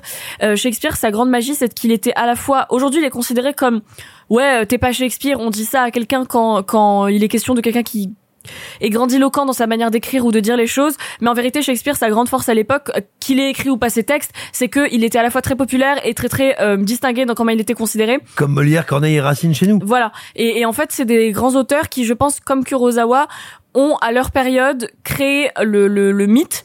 Et Kurosawa me rappelle Fellini en ça parce que dans certains des plans, dans certaines des compositions, euh, je suis je pense plus fan de Fellini quand même, mais il y avait ce truc là de l'émotion tellement forte que on va on va filmer tout sur un plan de face où les trois personnages sont de face mais chacun dans un un, un, un cadre de plan différent où on ressent l'énergie et l'émotion de chacun simplement par leur regard et souvent par leur cri. Il y a beaucoup de cris dans ce film, je trouve. C'est pour ça que ça m'a aussi rappelé le cinéma italien euh, dans le, le, fait que ça soit très bruyant en fait. C'est un cinéma très expressionniste. Exactement. On n'est pas du tout dans cette espèce de alors ce que je veux dire est un cliché mais on est très nombreux à l'avoir en tête, dans une espèce, tu sais, de sobriété de retenue qui serait euh, toute la geste japonaise de l'honneur. Non, on est dans un cinéma de l'émotion, de l'action, du sentiment très très fort. Et je, je pense que je vais conclure euh, d'abord sur le fait qu'il y a une scène avec un enfant qui est très émouvante, qui m'a franchement beaucoup ému, et sur le traitement des femmes, parce que je pense qu'il faut le dire quand même, il y a un personnage de femme dans ce film-là, il y a une question de viol, euh, c'est pas un spoil pour autant, c'est la question principale, comme dans The Last Duel que je n'ai pas vu. Euh, J'avais très peur parce que ça reste un film japonais des années 50. Euh, comme la plupart des films, encore aujourd'hui, il y a des relents de sexisme et c'est normal. Mais je trouve ça très intéressant parce qu'il y a un moment où la femme, euh, le, personnage féminin va s'énerver euh, contre les deux autres en leur parlant d'honneur et en leur disant ce que vous appelez l'honneur, ça n'en est pas. Et je pense que ça rend, en fait, à, partir de là, je crois en, en, la volonté de Kurosawa de vraiment dénoncer non seulement le Japon de l'époque qu'il filme, mais aussi le Japon de l'époque qu'il vit et le Japon et le monde en fait. Et c'est comme ça qu'il l'universalise en disant, en fait, euh, toutes vos questions d'honneur euh, sur le dos des femmes, ça ne veut rien dire et euh, laissons-la elle dire ce qu'elle a envie de penser. Et ça ne représente que ce qu'elle pense elle-même pas forcément elle est pas là pour représenter le, le, la, la, féminité entière. C'est pas non plus le bien c'est pas non plus voilà. le bien mais c'est une voix qui a valeur de voix au même titre que les autres. Tu veux voilà. dire tu veux dire que déjà à l'époque Kurosawa avait plus de recul sur ces thématiques là que Ridley Scott à notre époque? Je vais pas m'exprimer. je, je, suis pas sûr que Ridley Scott ait encore du recul sur quoi que ce soit. Donc, wow. euh, Ridley Scott, il a fait Thelma et Louise et en fait, c'est tout ce que j'ai vu de lui et partant de là, je lui pardonne tout ce qu'il peut non, faire. C'est le seul euh, film que t'as vu de Ridley Scott Attention. Non, mais surtout, il a fait plusieurs chefs-d'œuvre et j'adore Ridley Scott. Euh, mais le dernier, un immense cinéaste, mais les derniers films sont compliqués, quoi. Ouais, on est bien d'accord. Mais en fait, surtout, moi, ce qui, ce qui me, ce qui me perturbe dans le dernier duel, c'est que le film sort quand même là maintenant dans mmh. le monde d'aujourd'hui et ce que je trouve fou c'est que à l'époque Kurosawa qui a beaucoup moins de moyens hein, euh, technologiques arrive à reconstituer un Moyen Âge qui est pour moi dans une espèce de démarche d'un truc qu'on pourrait appeler le réalisme érudit. C'est-à-dire que je sens que il veut la vérité du Moyen Âge et que pour aller chercher cette vérité-là, il s'est vraiment renseigné. En fait, je crois à son Moyen Âge bah, et j'y crois et à fond. renseigné et a fait du style. C'est capable de faire les deux. En fait, non mais c'est ça le truc, c'est que moi je, je, suis dans une, dans, je regarde le, le le le film et je suis impressionné par la véracité de son univers visuel et Ouais. historique, alors que ça tient à presque rien. Ça tient à la façon dont Toshiro Mifune va manier le sabre. Ça tient à la manière dont les personnages sont habillés. Ça tient à l'utilisation des décors. Et il y a très peu de décors dans le film. Il y a, pour ainsi dire, une, une espèce, comme tu le disais, euh, Victor, de porte traditionnelle japonaise réduite en, en morceaux. Et il y a un décor de forêt. Et juste avec ça, je suis propulsé dans un Japon médiéval auquel je crois tout de suite. Parce qu'encore une fois, c'est pas tant la direction artistique qui rend ce truc-là crédible que la mise en scène et le regard de Kurosawa. Un truc qui est très intéressant chez, Kurosawa, nombreux sont euh, les gens qui aujourd'hui auraient tendance à dire ah ouais mais c'est n'importe quoi, il y a plein de problématiques de gauche, euh, woke dans les films. Non, ça n'est pas nouveau. Ça ne vient pas d'arriver. Et Kurosawa a ce truc assez passionnant qu'il n'est pas en train de dire, tiens, voilà la voix de qui a raison. Tiens, les opprimés, les oppressés ont raison. Non, il fait un geste qui est peut-être encore bien plus fort, bien plus subversif, a fortiori dans le Japon des années 50, 60, 70, euh, et dans ce Japon qui est quand même contrôlé par la puissance impérialiste, au Japon en tout cas, hein, américaine, bah, qui est ce qui s'exprime dans Kagemusha, dans le film dont nous parlons, dans Derzu Uzala, dans Les salauds dorment en paix, euh, dans euh, Le garde du corps, dans Mon Dieu, mon Dieu, mon Dieu, celui dont- dans Barberousse, qui est cette idée que la voix de ceux qui sont opprimés n'est pas forcément juste, n'est pas forcément meilleure, n'est pas forcément première, mais elle existe et elle doit être entendue, capturée, écoutée est traité à égalité avec les autres. Et ça, c'est passionnant dans son film et c'est une source d'épique et de conflits et de spectacles parce que et j'en terminerai là-dessus on a peut-être non pas oublié de le dire mais euh, pour ceux qui nous écoutent et qui n'ont pas vu de film de Kurosawa ce sont des films intensément spectaculaires et dont le spectacle vient de cette tension entre ceux qui souffrent ceux qui souffrent moins, ceux qui décident d'aider ceux qui souffrent. C'est passionnant. C'est marrant parce qu'on parlait du fait que le cinéma de Kurosawa avait essaimé. Euh, Rashomon a eu le droit à un remake dans, dans les années euh, 60 avec euh, Paul Newman qui s'appelle L'Outrage. Voilà, si jamais euh, vous l'avez vu, en tout cas moi je ne l'ai pas vu, mais Moi non plus. Euh, un bon film, très en dessous, hein, rien de comparable, mais un bon film, un bon film avec Paul Newman. mais du coup, euh, histoire de conclure autour de ça, est-ce que Rashomon c'est la meilleure porte d'entrée vers le cinéma de Kurosawa? Honnêtement, je trouve que tous ces films sont fait- tellement accessibles. Ouais, non, mais Si- c'est surtout que son cinéma est multiple. C'est-à-dire que pour moi, Ouais. les, les, les salauds d'Amptampé, c'est pas les sept samouraïs, tu vois. Il y a, Ouais, y a- a peut-être- d'autres ambitions de cinéma. Peut-être que les 7 samouraïs est euh, le plus accessible parce que vous allez très rapidement voir tous les films qu'il a inspirés. C'est peut-être pour ça que c'est le plus accessible. Mais en réalité, le cinéma de Kurosawa est accessible. C'est pas un cinéma où vous devez vous dire euh, il faut que je rentre par cette porte-là parce qu'après c'est l'Everest en chaussettes. C'est vraiment une grammaire de cinéma, un tempo, une intensité et encore une fois un sens de l'épopée quand bien même elle est intime qui est toujours accessible. Mais euh, en vrai, tu, citais euh, les, les 7 samouraïs. Si vous avez vu les 7 mercenaires de John Sturges, bah matez les 7 samouraïs déjà parce que les 7 mercenaires c'est un putain de bon film, vraiment c'est très très très bien et parce qu'effectivement les 7 samouraïs, je pense que c'est une porte d'entrée euh, efficace Oui, dans le cinéma Kurosawa. d'un coup, tu vas te dire ah mon dieu tout le monde est allé là. Cela dit, euh, Rashomon, encore une fois, c'est un film court, très resserré, très efficace et très intéressant. Donc en vrai, c'est une porte d'entrée euh, convenable. C'est ainsi que se termine ce 99e épisode de Pardon le cinéma 99e.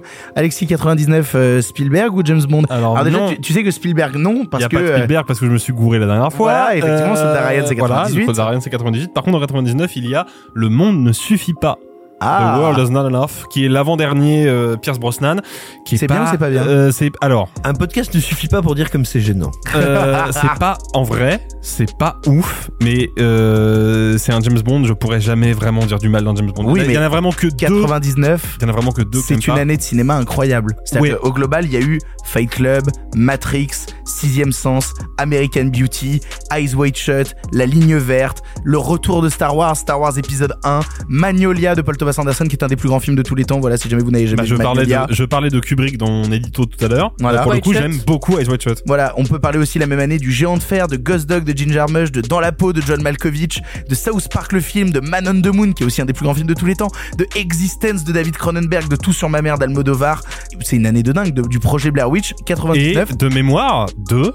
J'ai peur de dire une connerie, hein, mais je crois que c'est l'année de la momie de Steven Sommers. Oui, oui, tout qui est fait. de mes putains de, absolument. de, de films d'enfants. Et aussi de. American Pie ou de euh, Seul contre tous de euh, Gaspard Noé. Mais dites-vous que c'est une année dont personne ne s'est rendu compte pour ceux qui l'ont vécu en direct, hein, parce qu'on avait tous peur d'un truc. Et vraiment, hein, je le Le dis sans bug déconner, de l'an 2000. le bug de l'an 2000. Mais je vous promets, c'était un truc qui rendait les gens complètement C'est toi notre bug de l'an 2000, Rita. Et, et c'était un truc qui occupait tous les médias où on disait, vous savez, du fait du changement de date, on n'a pas prévu dans les ordinateurs de passer de 99 à 2000. Qu'est-ce que ça veut dire? C'est 00, c'est 2000, c'est machin. Toutes les comptabilités vont être détruites, toutes les entreprises vont mourir. Et personne n'a regardé de film alors qu'on avait les meilleurs films. Qui, pour certains, étaient flippés du bug de l'an 2000, comme Matrix. C'est aussi l'année de Audition de Takeshi Miike, c'est l'année de la neuvième porte de Roman Polanski. Ouais, et donc ça, aussi une année de nanar. Et de Astérix et Obélix contre César. Ah bah définitivement une année de nanar. non, bref. Ignoble. Non, moi j'ai beaucoup de sympathie pour ce film. Non, ça s'appelle ton enfance. Ouais, C'est pas ouais. faux. Revois-le aujourd'hui. Et ben je conclus en disant que c'est l'année de Mafia Blues. Mais Voilà. Ça s'appelle ton enfance. Et T'as de, Non, Mafia Blue, c'est rigolo. ouais, et de Wild Wild West. Et t'as noté aucun des Ah, deux ouais, préférés ouais, ouais, c'est de vraiment l'année. rigolo. Ah, c'est quoi en question Euh, Et 10 vous êtes- Things I Hate About You et Notting Hill. Ah, oui. Notting Oh, Hill, Notting magnifique. Hill. Notting Et Hill, évidemment magnifique. Todo sobre mi madre parce que j'adore Almodovar. Et, Et- mais moi, je vis- Trafic. Moi, je tiens à dire que je vis dans Coup sur Notting Hill depuis un- Bref. plus d'un an. Je remercie tous les gens autour de cette table d'avoir participé à l'émission. Merci beaucoup Rita. Merci à toi. Merci beaucoup Simon. Merci à toi. Et merci beaucoup Alexis. Merci Victor, on en a oublié en 99. Il y a quoi? L'affaire Thomas Crown de John McTiernan. C'est vrai. C'est pas bien. vachement bien. Non, moi aussi j'aime, moi, moi aussi j'aime McTiernan, mais euh, euh, merci Victor. Et c'est aussi l'année de Pokémon 2. Voilà. Et Pokémon 2, c'est vachement bien. Bref, on se retrouve la semaine prochaine pour la centième de Pardon le cinéma. La semaine prochaine, vous aurez droit donc à l'épisode qu'on a fait à la En vrai, on se Cigale. retrouve pas, nous on sera en vacances. Voilà, hein. nous on sera, on, on prend une semaine libre et vous écoutez la cigale. bolos. Et puis on reviendra pour faire un 101ème juste avant de véritablement partir en vacances pendant deux semaines. Bref, la semaine prochaine, c'est l'épisode de la cigale. En attendant, on vous fait des grosses bises. Et sur ce, salut salut les copains. Arrêtez, j'en suis fini.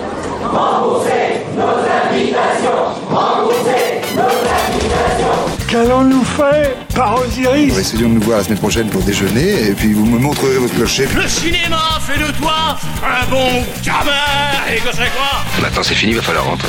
Je vais aller me faire une toile. Ok, amusez-vous bien tous les deux. Moi, ça, j'y compte. Bonne soirée. Merci. Have a great evening.